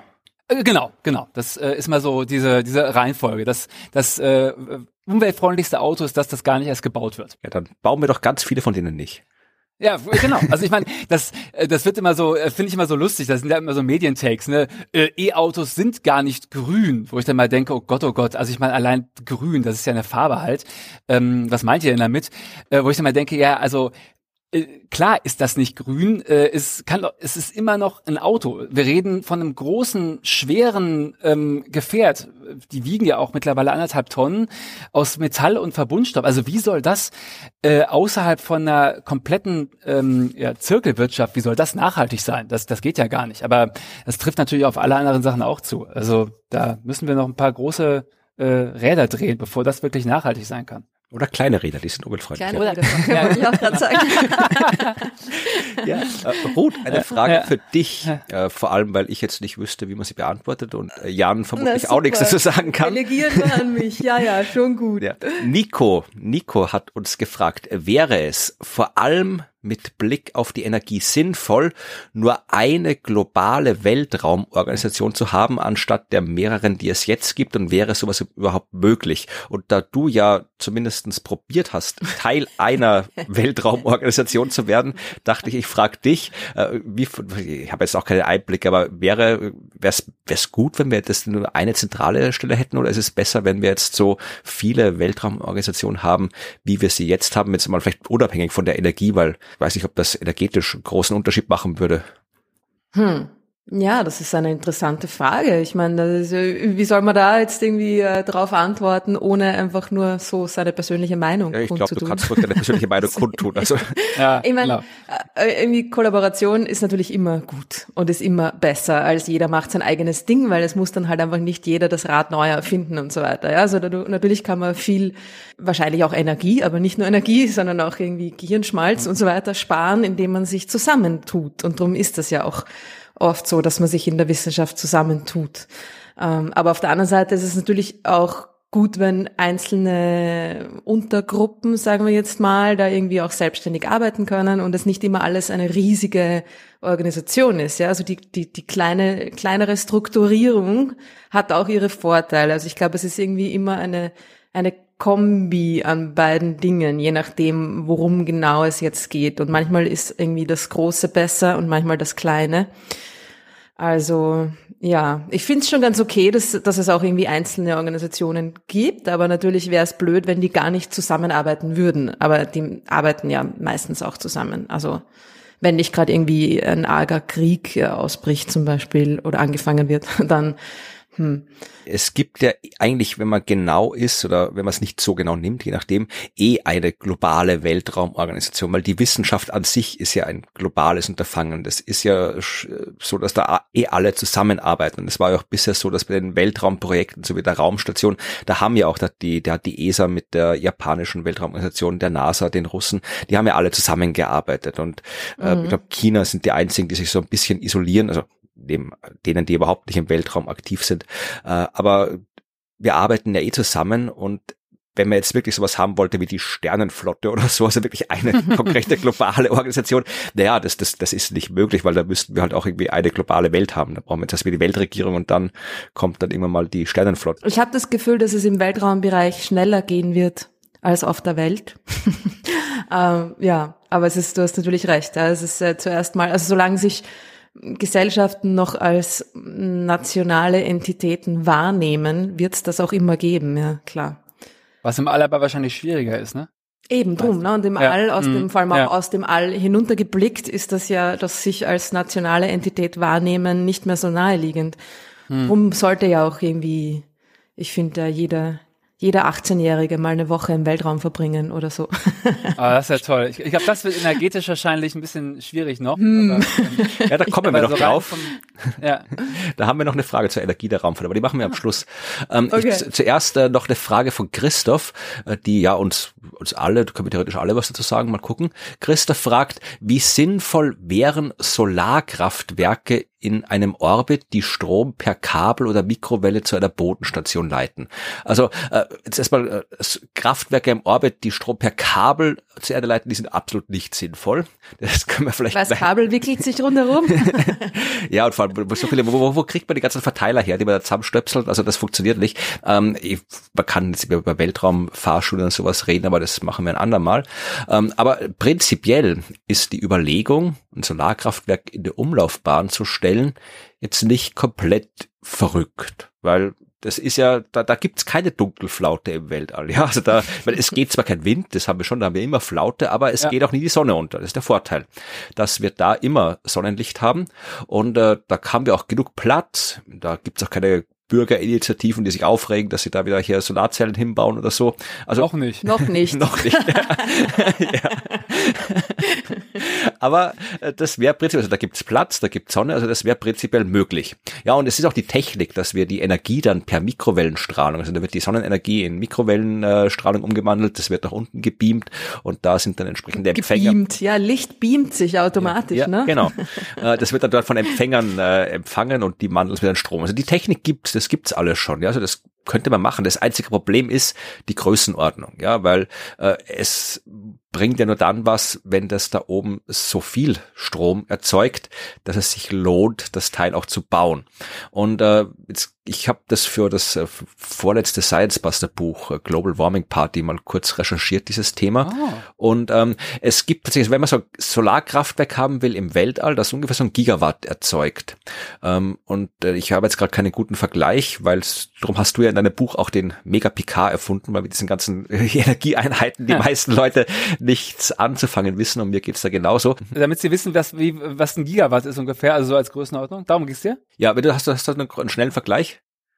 Ähm, ja gut, also ähm, Österreich hat, glaube ich, ungefähr so, schwankt immer so zwischen vier und acht Gigawatt ähm, Last im ganzen Netz. Also mit einem Gigawatt hättet ihr ungefähr ja ein Viertel bis ein Achtel äh, der gesamten äh, Strom, also des gesamten Strombedarfs Österreichs praktisch abgedeckt. Na gut. Schon das ist schon ein ganz schöner Oschi. Ja, also wir bräuchten, mhm. also wir bräuchten wir vier von diesen Dingen im Weltall. Also wenn man so ein Gigawatt-Teil Solarkraftwerk im All bauen würde, müsste man dafür, geschätzt natürlich, wir haben es noch nicht ausprobiert, ungefähr 10.000 Tonnen Material einsetzen. Und äh, ah. das muss halt ins Weltall. Und das ist, wir haben keine Raketen, die 10.000 Tonnen Ding dann nach oben schicken kann. Da müssen sehr, sehr viele Raketen starten. Das wird sehr, sehr teuer. Also es wird wirklich teuer. Ich weiß gerade nicht, Rot, weißt du zufällig auswendig, was Artemis, das SLS, also die Mondrakete, die jetzt da gerade unterwegs ist, wie viel die transportieren kann? Äh, Nein, aber ich weiß, wie viel ein Start kostet. ja, ja erzähl mal. Vier Milliarden Dollar. Ja, und wir können mal, ich glaube, es ist weniger als eine Tonne, was da reingeht, vermutlich. Ich glaube, das ist schon mehr. Eine mehr? Tonne ist, jetzt nicht besonders viel. Eine Tonne ist ein Auto, ne? Ja, ich glaube, das Tonnen. schafft schon mehr als ein Auto. Also die, die, ich habe geschaut, Nutz, Nutzlastkapazität von SLS hat äh, in den äh, niedrigen Erdorbit 95.000 Kilo und mhm. zum Mond 27.000 Kilo. Aber trotzdem, es ist immer noch, sind, sind immer noch keine 10.000 Tonnen. Das heißt, ja, genau, ja. also bis ein paar hundert bis tausend Raketen hochschicken ja. müssen. Da. Genau. Ja. Und mhm. das die, kostet äh, halt dann ja vier Milliarden. Ja pro Rakete und da muss die bauen auch nochmal und dann irgendwie, die können ja auch, wie man sieht, bei Artemis jetzt beim ersten, bei der ersten Start, die fliegen ja auch nicht immer dann, wenn sie fliegen sollen. Also ja. das ist, also es ist technisch möglich.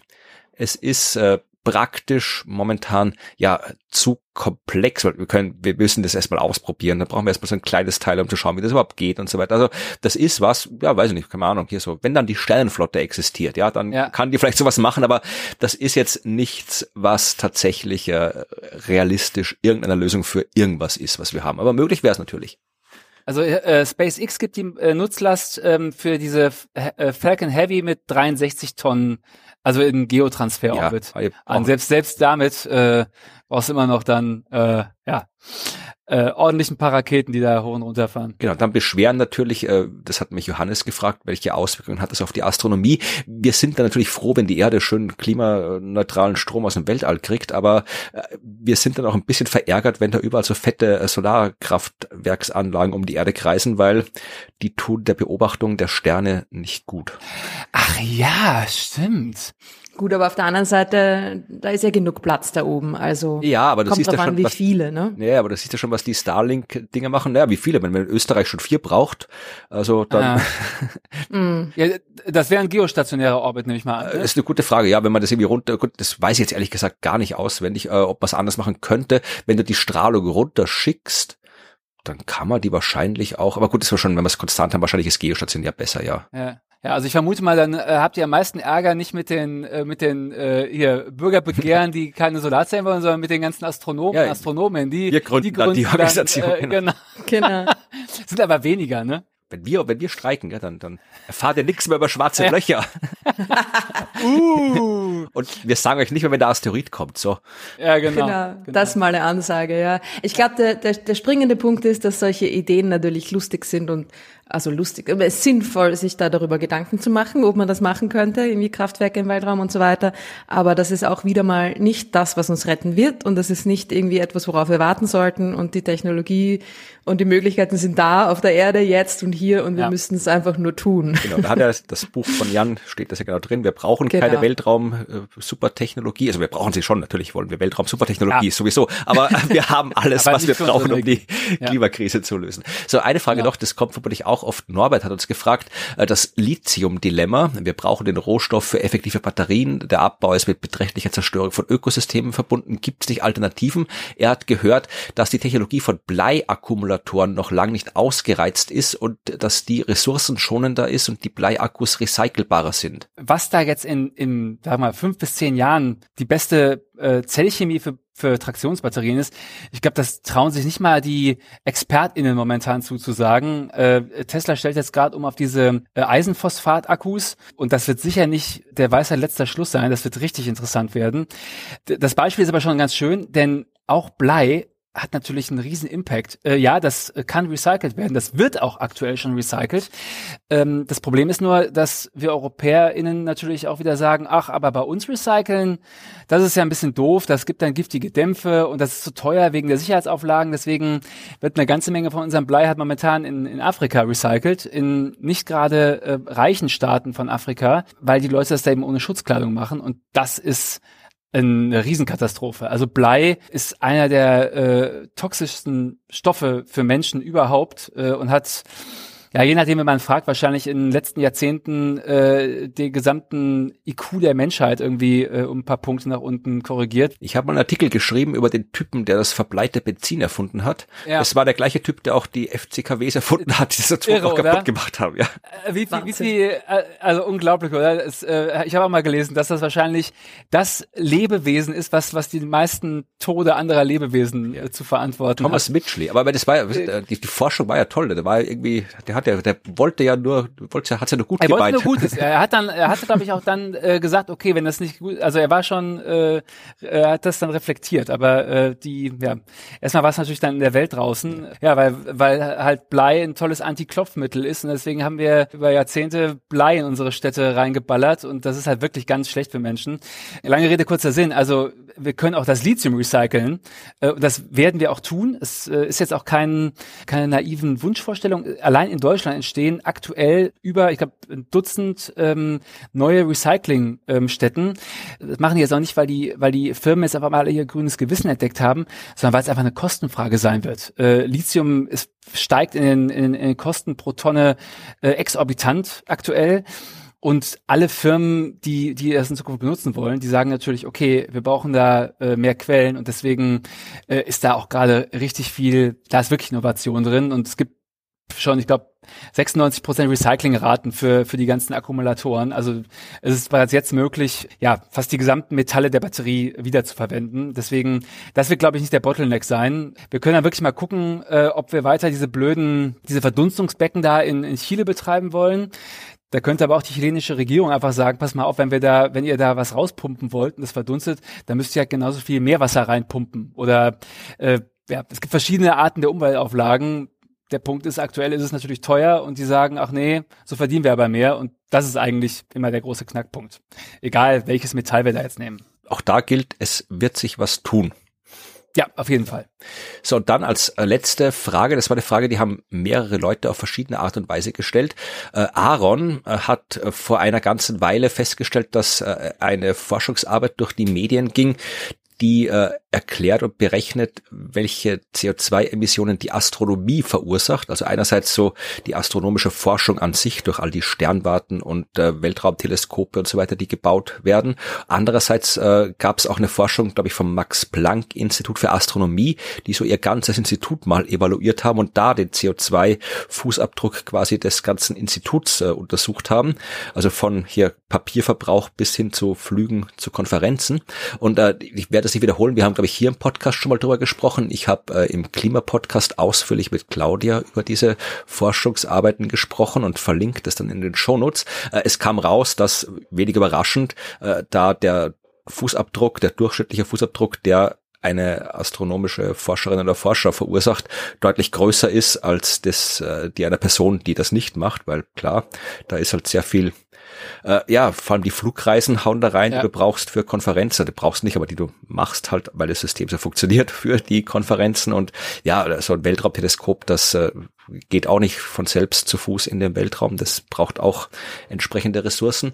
Aber es ist halt, äh, die mediale Darstellung war halt da insofern ein bisschen verzerrt, als es das die Astronomie war, die sich das selbst analysiert hat.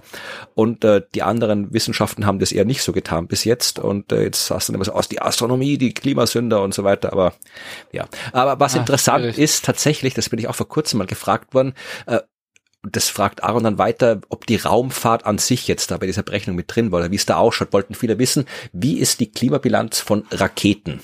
Ja, also wir haben wissen ja, hast du in einem Buch auch ausführlich beschrieben, was jetzt hier so ein Elektroauto verursacht an Emissionen, was ein Verbrenner verursacht an Emissionen und so weiter, Flugzeuge natürlich. Aber wie schaut's bei Raketen aus? Und da gibt's interessante Forschung dazu, also Forschung nicht, es gibt interessante Zahlen, es gibt jetzt keine so ausführliche Übersicht, wie es bei den anderen Transportmitteln gibt, weil logischerweise nicht so viele Raketen ja. fahren jeden Tag, aber Ruth, du wolltest ja mit der Rakete fliegen. Hast du dich damit beschäftigt, was das für Auswirkungen auf die Klimakrise hätte? Nein. naja, weil es ist wieder mal so ein typischer, genau, also so ein typisches Ausfluchtargument kommt mir vor, ne? Weil irgendwie, wie viele Raketenstarts gibt's pro Jahr jetzt ja. nicht kommerziell, sondern äh, Raumfahrt, Wissenschaft, ja, mäßig. Nicht besonders viele, würde ich jetzt mal annehmen. Und ich würde irgendwie ja. da jetzt mal so Pi mal Daumen äh, sagen, fällt äh, wahrscheinlich nicht ins Gewicht, oder? Ja, das sagst du natürlich, weil du Astronautin werden wolltest. ich glaube auch, ich glaube auch.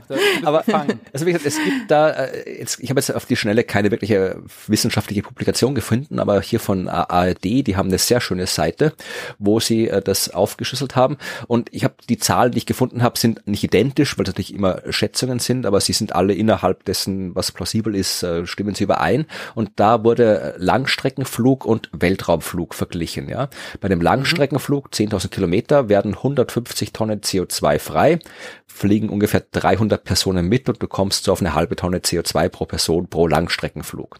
Weltraumflug äh, 300 Tonnen CO2 da hocken dann vier Personen drinnen, macht 75 Tonnen CO2 pro Person. Ja, Okay. Das heißt, das ist ja, ja, das, was Ruth gesagt hat, stimmt schon. Also du hast, wenn man es jetzt so zusammenrechnen will, äh, ein Weltraum, ein Raketenstart sind 150 Fernflüge. Jetzt haben ja. wir aber nicht so viele Raketenstarts, ja. Auch hier 2020 waren es 114. Aber und auch da äh, wird sich in Zukunft einiges ändern, wieder so durch Projekte wie äh, Starlink von Elon Musk und das ganze Zeug, was der Jeff Bezos äh, OneWeb machen will und so weiter. Also man rechnet damit, dass in Zukunft wir über 400 Raketen pro Jahr haben. Für die Rakete 300 Tonnen ja, pro Raketenstart. Ja, und für den Flug 150. Ja. Also es ist zwei, es ist ja. Faktor zwei. Weißt du, wie überrascht ich jetzt bin, dass dieser, dass der Wert so gering ist? Hm. Also Ein Raketenstart bin, hat nur den doppelten die doppelte Emission wie ein Langstreckenflug? Hätte, das ist also ja verrückt. Viel mehr geschätzt. Das ist ja urwenig. Es kommt aber ja. davon, es ist schwierig zu schätzen, was da freigesetzt wird und vor allem, was das für eine Wirkung hat. Ja, Also wenn man es jetzt irgendwie absolut äh, rechnet, es gibt hier eine Rechnung auf der Seite, die Flüge machen 2020 900 Millionen Tonnen CO2 pro Jahr durch die äh, Flüge und 22.000 Tonnen CO2 durch die Raketenstarts. Also sehr vernachlässigbar. Aber äh, das ist ja nicht das Einzige. Also das CO2 ist nicht das Einzige, weil ähm, die Raketen ja teilweise, die tanken ja auch nicht irgendwie Diesel oder sowas, ja. Die fliegen auch nicht mit Braunkohle, mhm. sondern da kommt ja irgendwie eh schon irgendwie Wasserstoff und Sauerstoff. Das ist ja dann teilweise eh schon ein bisschen klimafreundlicher. Allerdings äh, werden einerseits das, was freigesetzt wird, eben auch das mit Kerosin taucht auch, äh, kommt auch in ja. den Raketen drin vor, also das setzt dann schon was frei. Und vor allem der Flugverkehr macht ja am gesamten Verkehr und auch an den gesamten Verkehrsemissionen auch nur einen sehr geringen Anteil aus. Das meiste, die meisten Emissionen, die überwiegenden, fast zwei Drittel der Emissionen, äh, gehen über Verkehr auf der Straße, ja, und Transport auf der Straße. Aber die Wirkung der Emissionen, die muss man auch wieder gesondert betrachten. Nicht nur wie viel kommt raus, sondern wie stark wirkt es. Und da kommt es halt auch sehr stark darauf an, wo das freigesetzt wird. Und äh, mhm. wir wissen, dass das CO2 und die ganzen anderen Treibhausgase, die Flugzeuge in der höheren Atmosphäre freisetzen, da deutlich mehr Schaden anrichten als äh, das, was unten äh, wenn die gleiche Menge unten am Boden freigesetzt worden wäre. Und die Raketen, wenn die halt ihr Zeug da in, in 100 Kilometer rausschmeißen, in den oberen Schichten der Atmosphäre, da wissen wir noch gar nicht so genau, was mhm. da abgeht und was da für Wirkungen sind. Also da kennen wir es auch gar nicht so genau aus. Vor allem, weil die da oben auch noch sehr viel so äh, Partikel, ja, Rußpartikel, Schwefelpartikel und so weiter freisetzen, was auch wieder Auswirkungen hat. Und was wir tatsächlich wissen, ist, ähm, ähm, dass diese ganzen Booster, die da immer so nebendran hängen an den Raketen, dass die eben äh, Aluminiumoxid ausstoßen und Chlorwasserstoff. Und die machen das ziemlich genau dort, wo die Ozonschicht ist. Und äh, das ist jetzt auch nicht unbedingt optimal, weil mhm. die, die äh, die Ozonschicht schaden. Also mit dem geringen Raketenaufkommen, das wir momentan noch haben, ist es noch nicht so dramatisch. Aber auch da, wie gesagt, wir können davon ausgehen, dass das Raketenaufkommen in der nahen Zukunft deutlich steigen wird, wenn eben Jeff Bezos, Elon Musk und die ganzen anderen ihre großen Weltraumpläne dann alle wirklich umsetzen, dann werden halt wirklich paar hundert bis tausend Raketen pro Jahr starten.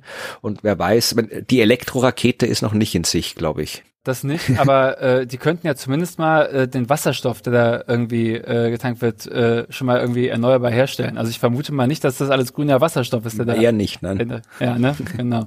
Das wäre schon mal irgendwie anders. Also ich meine, es sind ja alles keine armen Leute, die die Raketen da starten lassen wollen. Die können ja auch einfach mal. Aber warum sind sie nicht arm? Das muss man sich fragen.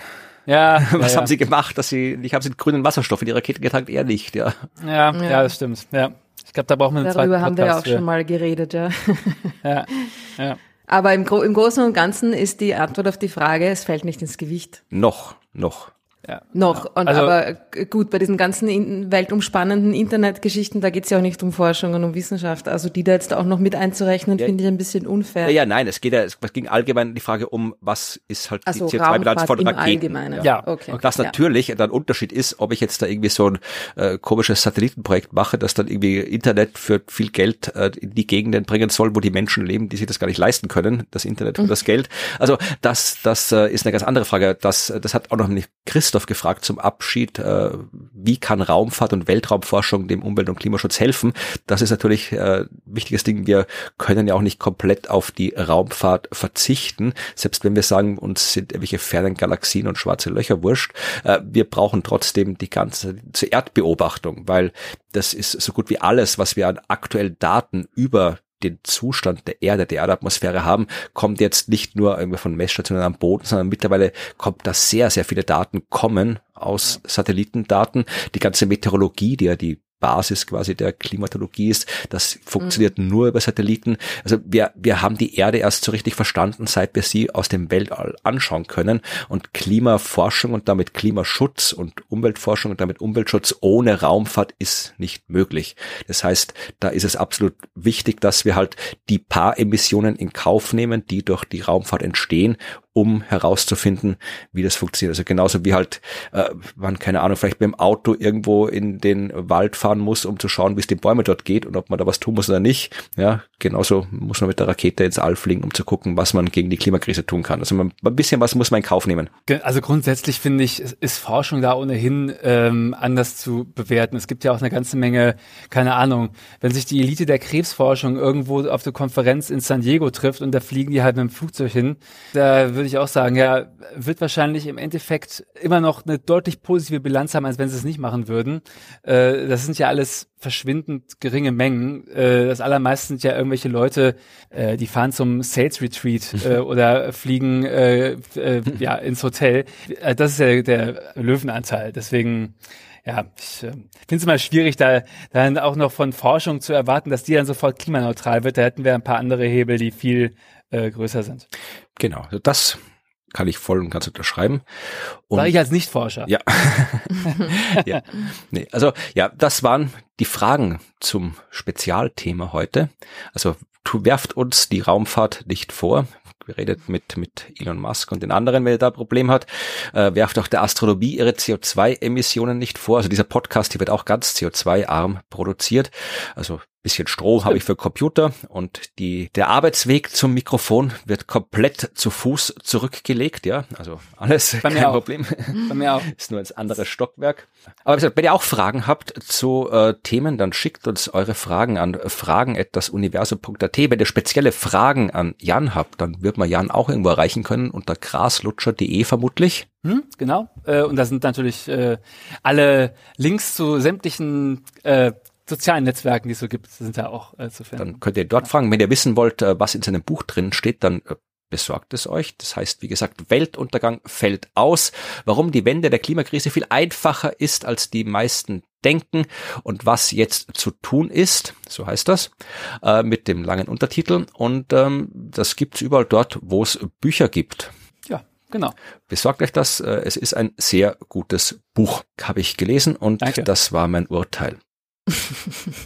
Dann machen wir jetzt das, was wir auch sonst immer machen, nämlich einen Blick auf die Sternwarte zu werfen. Da gibt's ja auch Neues, da ändern sich auch Dinge, so wie in der Welt der Klimatechnologien. Da fängt nämlich ein neues Semester an demnächst und wie es immer so ist bei neuen Semestern, gibt's neue Vorlesungen, neues Wissen, das man erlangen kann oder wie im Fall von Evi altes Wissen, das man eigentlich schon früher haben wollte, aber aus den Gründen, die wir schon kennen, dass Evi ja neben ihrem Beruf studiert, es nicht alles immer so locker läuft, wie ein Studium laufen kann, aus Zeitproblemen. Aber das soll Evi euch am besten selbst erzählen. Das hören wir uns jetzt an. Wir sind bei Neues von der Sternwarte mit Evi. Hallo Evi. Hallo Florian. Und wir reden jetzt wieder konkret über Neues von der Sternwarte, weil ja mittlerweile ein neues Semester begonnen hat, das Wintersemester. Und im Wintersemester finden an der Sternwarte selbstverständlich Vorlesungen statt im Bereich der Astronomie. Und du hast dir ein paar Vorlesungen ausgesucht, die du belegen willst und von denen du dann auch hier im Podcast im Laufe des weiteren Jahres berichten wirst. Welche sind es denn, die du da ausgesucht hast? Ja, richtig. Also zunächst muss ich einmal sagen, dass äh, dieses Semester spielt das bei mir ein bisschen und täglich grüßt das Murmeltier, weil ich ähm, zum Teil Vorlesungen jetzt endlich mal machen muss, die ich schon sehr lange vor mir herschiebe. Unter anderem mache ich wieder Informatik. Mhm. Ähm, das habe ich ja letztes äh, Jahr schon begonnen. Das war dann ein bisschen zu viel und weil ich ja dann damals noch theoretische Physik 1 die Prüfung hatte, habe ich das dann jetzt eben nicht fertig gemacht. Das mache ich eben äh, jetzt noch einmal.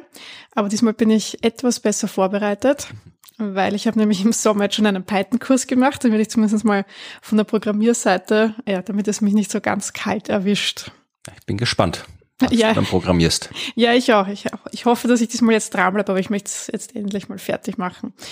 Ähm, ja, dann mache ich noch Analysis 3. Ja, das ist so ein bisschen mein neuer Nemesis, glaube ich. Was jetzt, was kommt bei Analysis 3? Was macht man da? Komplexe Analysis? Ich weiß, dass ähm, ein Teil, also früher hat das mathematische Methoden 2 geheißen und das ist zum Teil jetzt eben in Analysis 3 drinnen. Da ist eben, wie du sagst, komplexe Analysis ist drinnen. Es sind partielle Differentialgleichungen, äh, Fourier-Transformationen und noch vieles anderes, von dem ich keine Ahnung habe. Ja, komplexe Analysis ist, das ist nicht schwer, das ist einfach, Ich finde, das klingt furchteinflößend. ja, das, da musst du einfach nur mal dort, wo du ansonsten in den Formeln immer geschrieben hast, dieses komische R mit dem Doppelstrich für die reellen Zahlen, schreibst du jetzt ein C mit dem Doppelstrich für die komplexen Zahlen und anstatt X verwendest du meistens Z als Variable.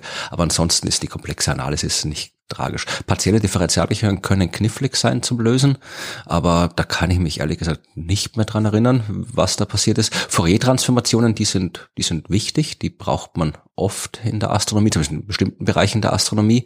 Habe ich dann auch in den astronomischen Rechenmethoden viel zu tun gehabt mit Fourier-Transformationen.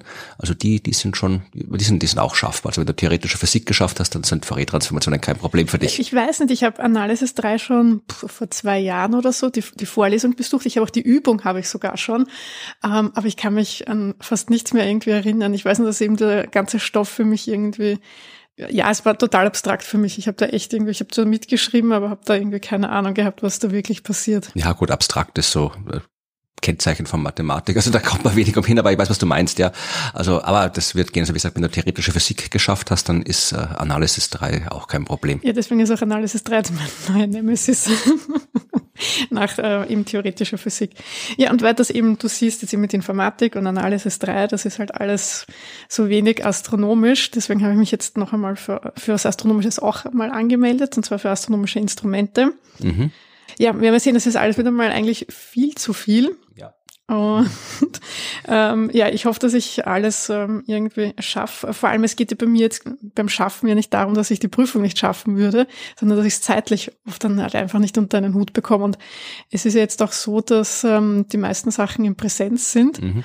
Und ähm, das war eben ja jetzt ein bisschen der Vorteil während der Pandemie, weil alles zu Hause stattgefunden hat, Homeoffice und ähm, die Vorlesungen waren online und man hat innerhalb von fünf Minuten vom Arbeitsplatz auf die Uni wechseln können. Ja, es kommt ja eh bald die Herbstwelle.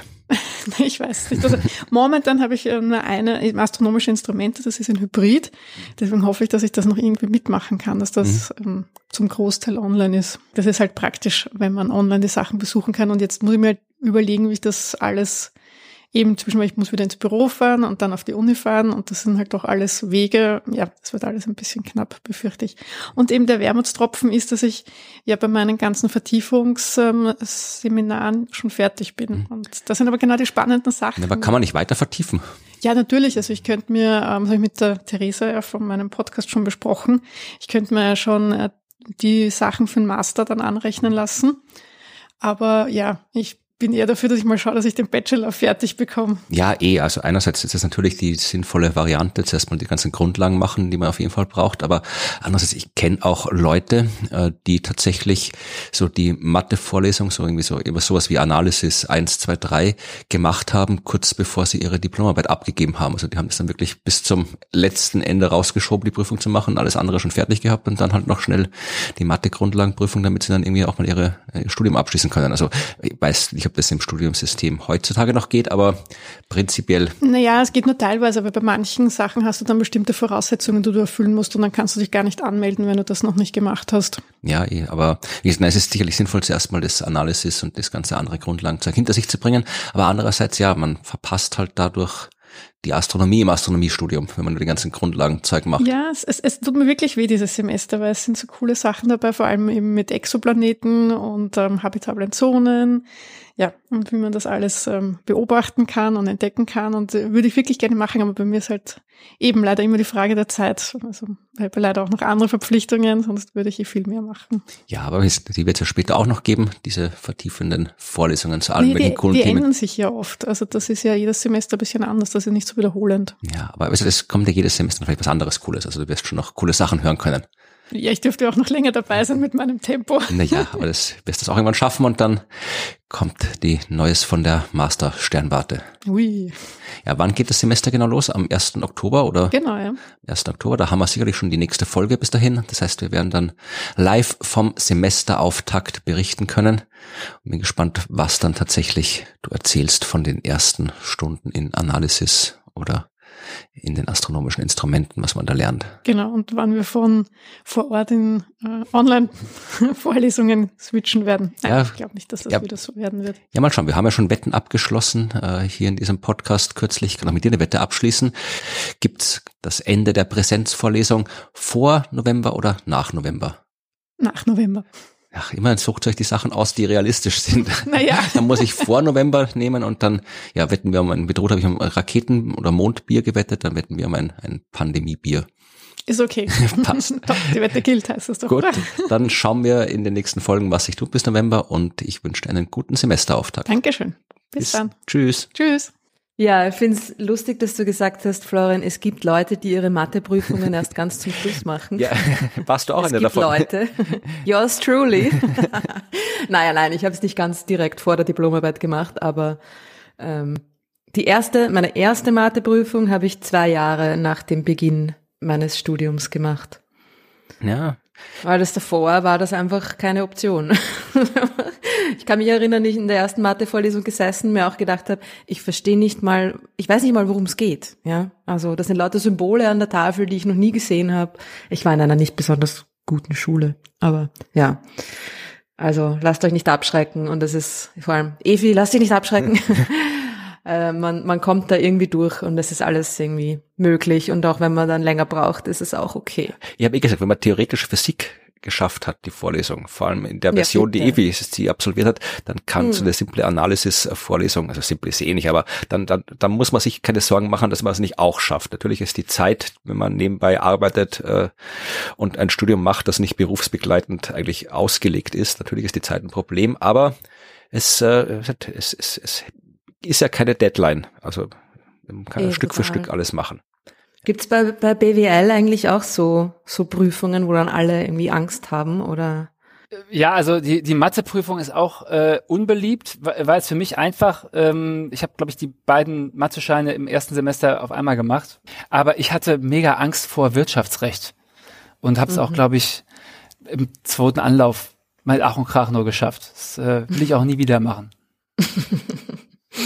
Ja, ich, ich habe auch nie den, bis jetzt habe ich noch nie den Wunsch verspürt, Wirtschaftsrecht zu machen. Also ich kann das Prinzip, jetzt wo ich aber nachdenke, ja. verspüre ich noch nicht, also ich kann das durchaus nachvollziehen. Hat mir auch nicht viel gebracht in meinem Leben, glaube ich. Hatten wir eigentlich Ruth auch astronomische Instrumente? Mir kommt das so vage ja, bekannt vor, aber ich habe das dann irgendwie, glaube ich, komplett verdrängt. Was, was haben wir denn da gelernt? Ich weiß nicht, ob, ob das Leute zuhören, die nicht zu nahe treten muss, schon wieder. Das war eine der langweiligsten Vorlesungen. Oh. Vor allem der zweite Teil. Da gab es zwei Teile. Unfassbar. Da gab es zwei Teile. Ich, ich, erinnere mich an den ersten. Äh, ja, da gab es zwei Teile und es war irgendwie ähm, ein Teil mit einem Professor, der immer noch an der Sternwarte ist. Ah, okay. Äh, der war spannender. Ah. Lieber Franz, falls du zuhörst, dein Teil war spannend.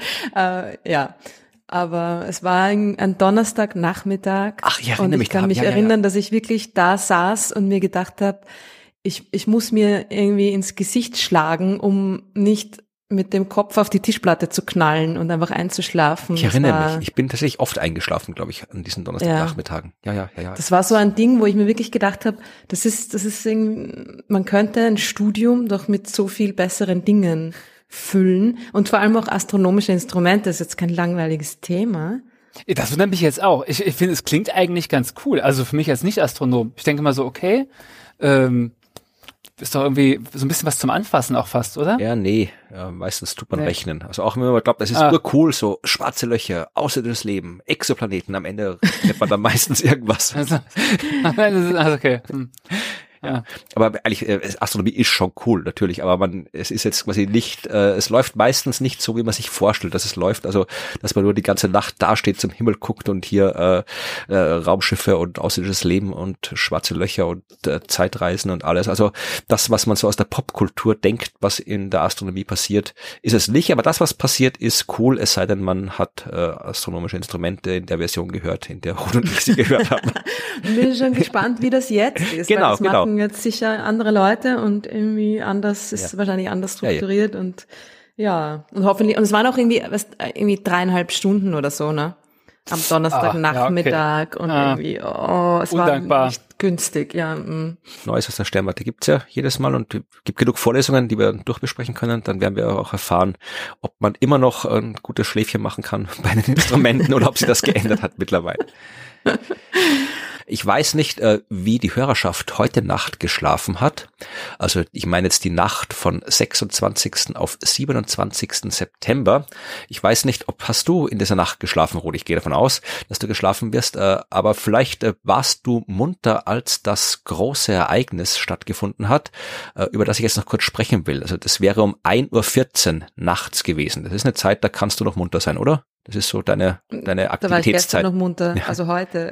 Ja, ja. ja 1.14 Uhr wird sich gut ausgehen ja. bei mir normalerweise. Ja, also ich bin da schon länger im Bett um die Zeit, aber vielleicht bin ich... Das äh, Science Busters Buch ist da rausgekommen. Das kommt am 26. raus, nicht um 1.14 Uhr in der Nacht. Das kommt, ja, glaube ich, ganz... 1.14 Uhr ist ein komischer Zeitraum. ja, ich glaube, das kommt einfach ganz normal raus. Äh, Ganztägig, wo, ja. Aber äh, vielleicht bin ich auch äh, munter gewesen. Also am 27. September um 1.14 Uhr mitteleuropäischer Sommerzeit wird die NASA-Mission DART mit dem Asteroid ah. Didymun, nee, nicht Didymun, äh, Dimorphos, Entschuldigung, Dimorphos, Didymun war der alte Name, mit Dimorphos kollidieren.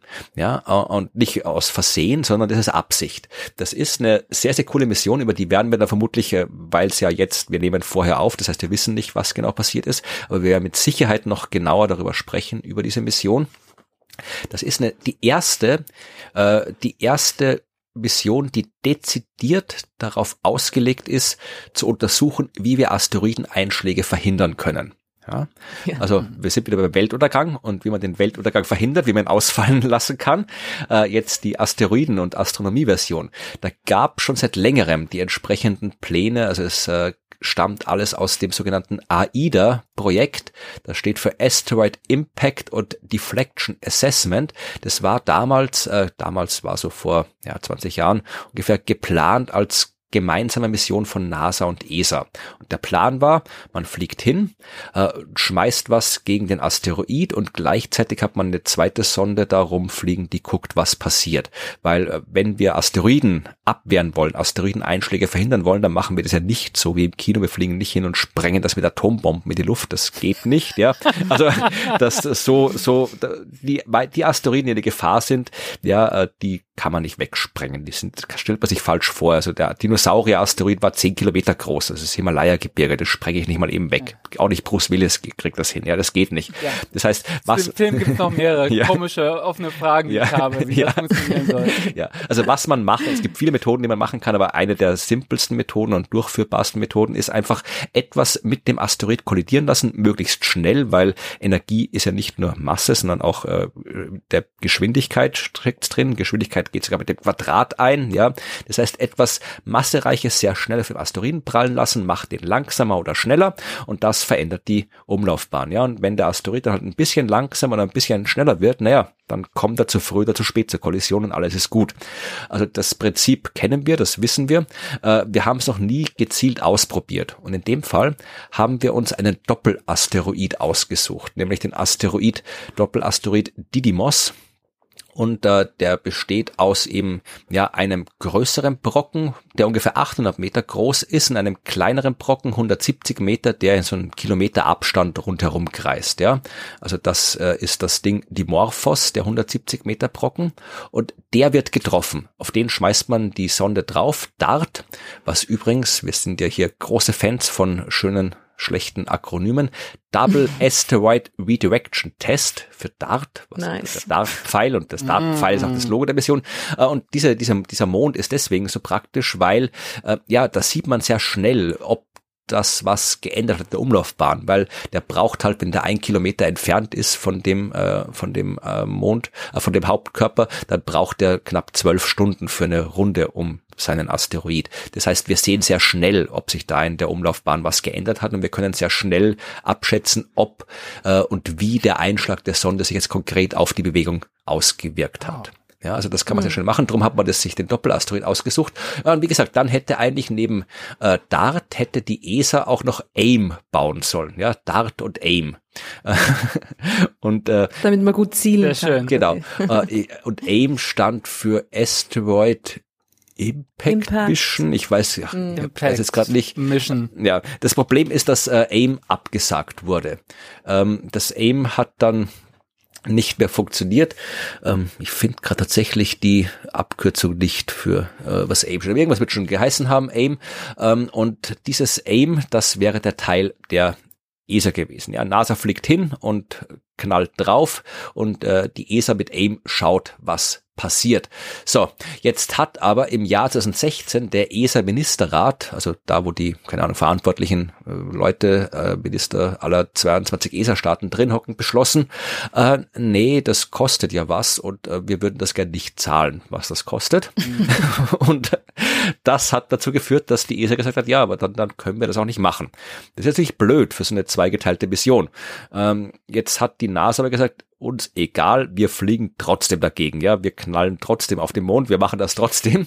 Ähm, äh, und die ESA hat dann erst später beschlossen, dass sie doch wieder gern mitmachen möchte.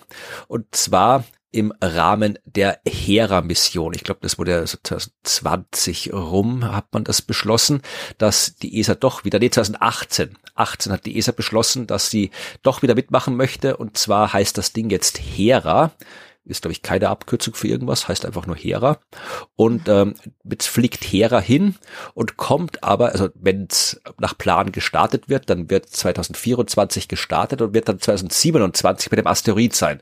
Das ist jetzt ein bisschen spät, ja, also 2022 jetzt äh, findet die Kollision statt und äh, die ESA kommt dann halt erst fünf Jahre später, um zu gucken, was passiert ist.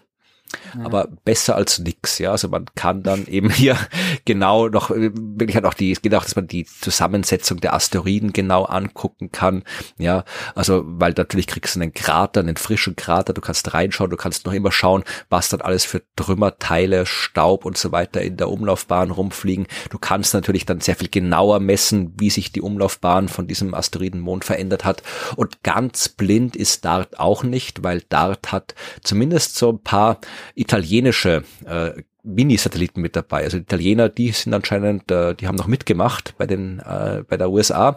Die italienische Weltraumagentur, die Agenzia Spaziale Italiana, die hat die Licia Cubes, die Light Italian CubeSat for Imaging of Asteroids gebaut.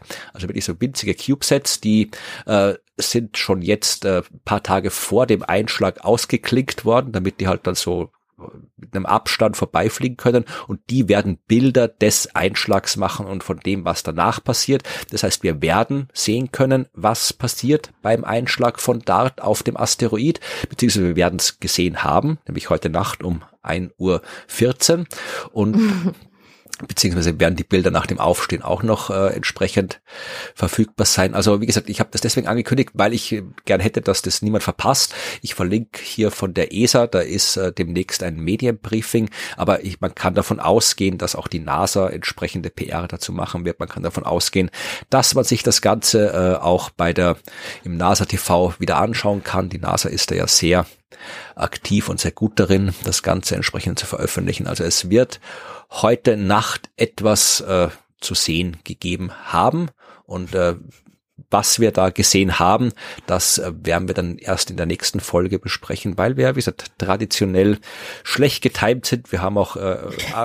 Stunden vor Starts aufgenommen und so. Also das, das ist eine gute alte Tradition. Vielleicht sollte man, vielleicht sollte man das doch irgendwie den Podcast äh, live produzieren. Ja, äh, nee, mit Call-ins von Leuten. Ja, wenn uns ah, das wer zahlt, dann machen wir das gerne. Aber ansonsten läuft das so, wie es jetzt läuft. Also äh, wir, ja, da müssen wir, da, da musst du ständig auf Abruf sein, wenn irgendwas passiert. Ruth, willst du das? Na, furchtbar. Ja, Nein. genau. Also. Das, das ist doch außerdem ganz gut, wenn ihr, wenn ihr darauf reagieren könnt, wenn so ein paar Tage vergangen sind und, und bereits sich ähm, Theorien entfaltet haben und die Leute alle streiten, dann könnt ihr praktisch mit all dem Wissen darauf reagieren. Genau. Das stimmt. So. Genau. Also ihr werdet alles über Dart und äh, den Einschlag in der nächsten Folge unseres Podcasts hören können.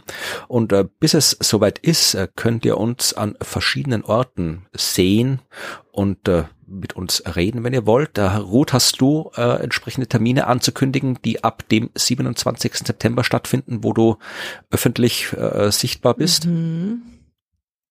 Ja, am 27., also heute, ja. am Abend, habe ich äh, eine, eine Lesung mit Planetarium mhm. in Saalfelden. Ach stimmt, das hast du beim letzten Mal schon angekündigt, ja. ja. Also für Kurzentschlossene in der Saalfeldener, Salzburger Gegend, äh, kommt vorbei. Ja. Ich glaube 19 Uhr ja, oder so. Das werden die Leute schon wissen, die da, die da hinwollen, die werden sich informieren. Genau, die werden schon, ihr werdet es schon, ihr werdet es schon gewusst haben. Ja. ja. Und am 29. sind wir vermutlich möglicherweise auch beide wieder ja, ziemlich zu sehen. Sicher. Bei einer Science Busters äh, Vorpremiere. Genau. Am, in der Kulisse in Wien. Also genau. Also mal schauen. Keine Ahnung. Wir wissen noch nicht, ob wir dabei sind und ja, wer von uns beiden. Wahrscheinlich sind wir beide, dabei. Keiner. Also am, es findet am 29. September eben in der Kulisse in Wien eine äh, TV-Vorpremiere statt, der Science Busters und mit hoher Wahrscheinlichkeit sind Ruth und ich da beide zu sehen. Äh, wer nicht in Wien ist, sondern sich äh, aus welchen Gründen auch immer in Deutschland aufhält, zum Beispiel in München, kann am 1. Oktober ins Lustspielhaus kommen. Da wird es auch eine, äh, ja, so eine Mischung aus Vorpremiere und äh, Nachschau unseres letzten Global Warming Party Programms geben. Da wird man uns im Lustspielhaus sehen können. Am 6 und 7. Oktober äh, findet das statt, wofür wir vorpremiert haben, nämlich die TV-Aufzeichnung, die Aufzeichnung der nächsten Staffel von den Science Busters in Graz, an der Uni Graz, 6. 7. Oktober, auch wieder mit Ruth und mir und den diversen anderen Science Busters. Am 9. und 10. Oktober fachen wir Vorpremieren unseres neuen Programms das neue Science Busters Programm Planet B wird das heißen. 15 Jahre Jubiläumsprogramm Planet B wird in Innsbruck stattfinden. 9. 10. Oktober Vorpremiere und die Premiere dann am 13.10. in Wien. Und mehr Termine dann in der nächsten Folge. Und Jan, wo kann man dich besuchen, sehen, hören? Ja, das ist noch nicht so ganz klar. Die äh, Lesereise, die wird gerade eben zusammengestellt. Es gibt noch nicht ganz so viele Termine. Jetzt so aus, aus österreichischer Sicht sind vor allen Dingen die, die jetzt schon feststehen, nicht ganz so attraktiv. Ich bin am 30.09. in Bad Oldesloe. Das ist also nochmal nördlich von Hamburg. Wir haben aber auch viele Hörer in Deutschland. Ja, kein Problem. Äh, also deswegen wollte ich was sagen, genau. Also ähm, 30.09. in äh, Bad Oldesloe und äh, am 10. Oktober Heimspiel in Wiesbaden.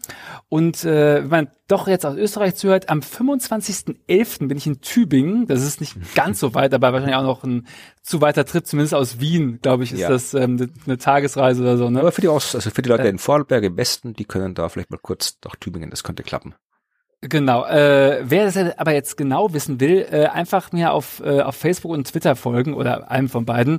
Äh, ich werde das äh, spätestens Ende September werde ich die ganze Liste äh, online stellen. Dann kann man sich da raussuchen, genau. äh, was eventuell passt. Und äh, wenn gar nichts passt äh, und alles gut geht, dann gibt's nächstes Jahr nochmal eine größere Reise. Und da komme ich dann hoffentlich auch nach Österreich. Wenn er uns sagt Bescheid, dann treffen wir uns auf ja, einen fair gehandelten Kaffee oder ein lokal gebrautes Bier.